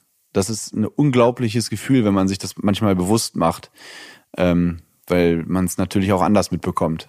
Und ich glaube, ganz wichtig ist auch reflektieren und genießen, ne? Mhm, also nicht, total. du hast es ja auch gesagt, ich glaube, dass unsere, unsere Branche das Problem hat, dass du immer denkst, du musst immer weiter, immer schneller machen und dann verlierst ja. du einfach manchmal aus dem Blick, was du auch schon erreicht hast. Ähm, ein deiner großen Talente neben dem, was du schreibst, ist ja auch das Persiflieren oder Parodieren von bestimmten Menschen. Ähm, mhm. Und Ralf Möller machst du ja gerne nach den ich ja ehrlich gesagt sehr schätze, äh, weil ich den jetzt auch schon häufiger getroffen habe. Ich habe auch häufiger mit dem gedreht. Ich mag ihn einfach. Ne? Also er hat ja diese super, diese ja. diese große Art. Ne? Also er große Art. Ja, ja genau. Aber aber das Schöne ist ja, er, er lebt ja diesen Hollywood-Style auch. Ja, ja, ähm, voll. Ähm, und äh, ich ich würde dir jetzt gerne ein paar Filmtitel von ihm nennen. Ja. Und deine Aufgabe wäre es, in wenigen Sätzen ähm, diesen Film oder den Inhalt des Films zu pitchen, aber als Ralf Möller. Könntest du das machen? Ich probiere es. Okay. Ich kenne allerdings, ich kenne allerdings nicht viele. Ich nee, kenn, aber, ich, aber ich sag dir jetzt mal, äh, es sind nicht wahnsinnig viele, aber ich sag dir jetzt mal äh, drei, die du sicherlich kennen wirst. Alles klar. Alles Gladiator. Klar. Ah, Gladiator, super. Schön mit Raschelchrom, Circus Maximus, den Bizeps zeigen und den Latissimus. So würde ich es würde ich zusammenfassen. mehr passiert auch da eigentlich nicht. Oben sitzt der Phönix, Joaquin, sitzt da und macht Daumen hoch, Daumen runter für mein Trizeps. So, so, irgendwie sowas. Geil. Oh Gott. Äh, High Alarm auf Mallorca. Oh, ja. Ah, High Alarm. Da sieht man am Horizont schon die Flosse, gut trainierte Flosse vom Hai. Ich bin Magaluf mit den Engländern beim Eimersaufen und komme gerade aus dem Gym und habe ich den Hai da gesehen, den Maga Megalon und den holen wir uns. oh, wie geil, ey. äh, ähm, und dann jetzt, äh, sag mal, ein äh, äh, ein aktuelleres Projekt, der letzte Bulle. Der letzte, da macht er mit, das wusste, ja, genau. ich gar nicht. Ja, das Ach, war die Filmversion von, von äh, Der letzte Bulle, also der Serie von Henning Baum im Prinzip. Ach so. Also den der, hat er jetzt aus dem Weg geräumt? Nee, der war, der, der war sein, sein, sein Helfershelfer oder sowas. Ah, okay. Also ich, okay aber ich meine, Henning Baum ist für mich einfach nur ein dünner Hering, der seine Arme in Wasserflaschen waschen kann. Er muss häufiger mal ins Gym gehen, so wie ich. Und dann den Baum, ich bin Baumschubser wie bei den Dinos. Den hau ich um und bin der letzte Bulle. Was wollt ihr? So ungefähr. Ich glaube, so würde ich die drei Sachen zusammenfassen. Oh, herrlich. Wahrscheinlich steht gleich Ralf Möller vor der Tür und gibt mir eine Ohrfeige. Nein, aber ich glaube, dass, es gibt, glaube ich, keinen, der damit feiner umgehen kann als Ralf ja, das Möller. stimmt. Ich der finde, hat selbst Ironie verstanden. Das ist auch dieses Amerikanische wieder Genau. in dem, ne? Nee, und ich, ich hatte den mal bei, bei der versteckten Kamera und da ähm, äh, sollten wir darüber reden, dass er äh, jetzt ein neues Filmprojekt hat und zwar in dem neuen Film von Til Schweiger mitspielt. Ich glaube, das war Klassentreffen oder sowas. Ah, okay, ja. Äh, irgendein anderer Film. Und dann sollten wir die Szene zeigen, in der er zu sehen ist. die Szene war, ich weiß gar nicht, 45 Sekunden lang und er hat ein Wort gesagt. aber ich, Top, oder was war's? Ich habe keinen Top und ich weiß, ich weiß es gar nicht mehr, aber ich fand Ralf so super. Also ich muss äh, ganz im Ernst an alle, die da draußen sind und über ihn lästern. Nee. Das ist ein so geiler Typ und so ein feiner Mensch und Ja. wirklich und äh, du hast es gerade gesagt, er hat diese diese diesen diesen Eigenhumor und vor allen Ja. Dingen aber auf der anderen Seite die Größe und ich meine, man muss ja trotzdem auch erstmal in sowas wie Gladiator mitspielen und Ja, in den eben. Sachen danach, ne? Also Der hat ja Dinge auf der Habenseite. Ne? Ist jetzt nicht Total. einfach nur, ähm, einfach nur erstunken und erlogen, diese und die, die Leute, Stallone und Schwarzenegger, die schätzen ihn ja wirklich. Sind ja wirklich Freunde. Und, Ja, weil der, ähm, weil der, glaube ich, auch ein echt cooler Kumpeltyp ist. Also Ja. ich finde, ich finde ihn großartig. Und er zieht dieses Hollywood-Ding durch. Dieses Ja. Harley, ähm, Santa Monica und Santa Monica. Egal. Oh Gott, da komme ich jetzt heute nicht wieder nicht mehr raus. oh, bitte mach das, ja. ey, das ist so großartig. Es ist so geil, wie du das machst, ey, großartig. Oh, mein lieber Tommy, ich habe noch eine letzte Frage und dann ist unsere wunderschöne Zeit zu Ende. Aber ich, ich kann dir nur sagen, ich habe es so genossen. Ich habe mich wirklich Ich so auch. gefreut, dass du ähm, gesagt hast, du machst das. Und ähm, Dank. ich hoffe, wir haben noch viel Gelegenheit miteinander zu plaudern. Aber jetzt Gerne. noch einmal kurz zum Ende. Welcher Filmtitel passt aktuell perfekt zu deinem Leben? Wow. Ähm, ja, das ist eine gute Frage. Das ist eine, ähm, das ist eine Frage, auf die ich mich wahrscheinlich hätte vorbereiten müssen. Weil da, das ist schwer. Das ist schwer. Was gibt's denn da? Also, es muss ja irgendwas Passendes sein. Ich kann jetzt nicht Jurassic Park sagen. so, Ja, ich meine, das ist ja, also ähm, Jurassic Park ist ja so ein bisschen äh, die Eine- Medienbranche, eine fremde ne? Welt fressen, vor- und ge fressen und gefressen Fressen und werden. gefressen werden, eine fremde Welt vordringen und äh, manchmal gibt's ganz gute, manchmal sehr schlechte Fortsetzungen. Siehst Vielleicht du? ist es Jurassic Park. Es ist ich, Jurassic ich, Park. Ich liefere irgendwas, ich liefere irgendwas nach für dich. Ähm, Nein, das schreibe ich dir, schreibe ich dir dann privat, weil ich, also ich jetzt gerade fällt mir spontan. ich finde Jurassic Park, aber so wie du oder es es ist erklärt wirklich wieder passt. Forrest Gump. Oder Ja. es ist wieder Forrest Gump. Weil ich erlebe gerade so viele, Forrest äh, erlebt ja so viele verschiedene Dinge. Das ist ja, das ist ja, das meinte ich eingangs, dass dieser Film, dass man immer den Eindruck hat, der Film ist nie vorbei oder geht doch fünf Ja. Stunden. Und irgendwie erlebe ich gerade so viele verschiedene Dinge, wo ich dann aus Meetings rausgehe mit irgendwelchen Persönlichkeiten und dachte, hä, was ist da gerade schon wieder passiert? Ähm, und das, so geht's ja Forrest auch ein bisschen. Vielleicht, vielleicht ist es doch wieder Forrest Gump. Der Da Film schließt begleitet sich mich der doch mehr, Kreis. als ich, als ich denke, ja. Ja, aber so Ja. soll es sein. Tommy, mein Lieber, ich drück dir die Herzlichen Daumen Dank. für alles, was da kommt.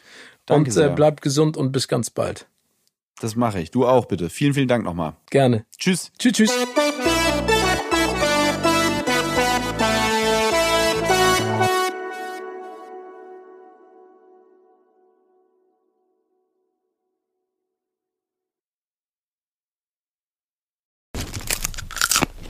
Kino oder Couch wurde euch präsentiert von unserem Kinopartner Sinistar.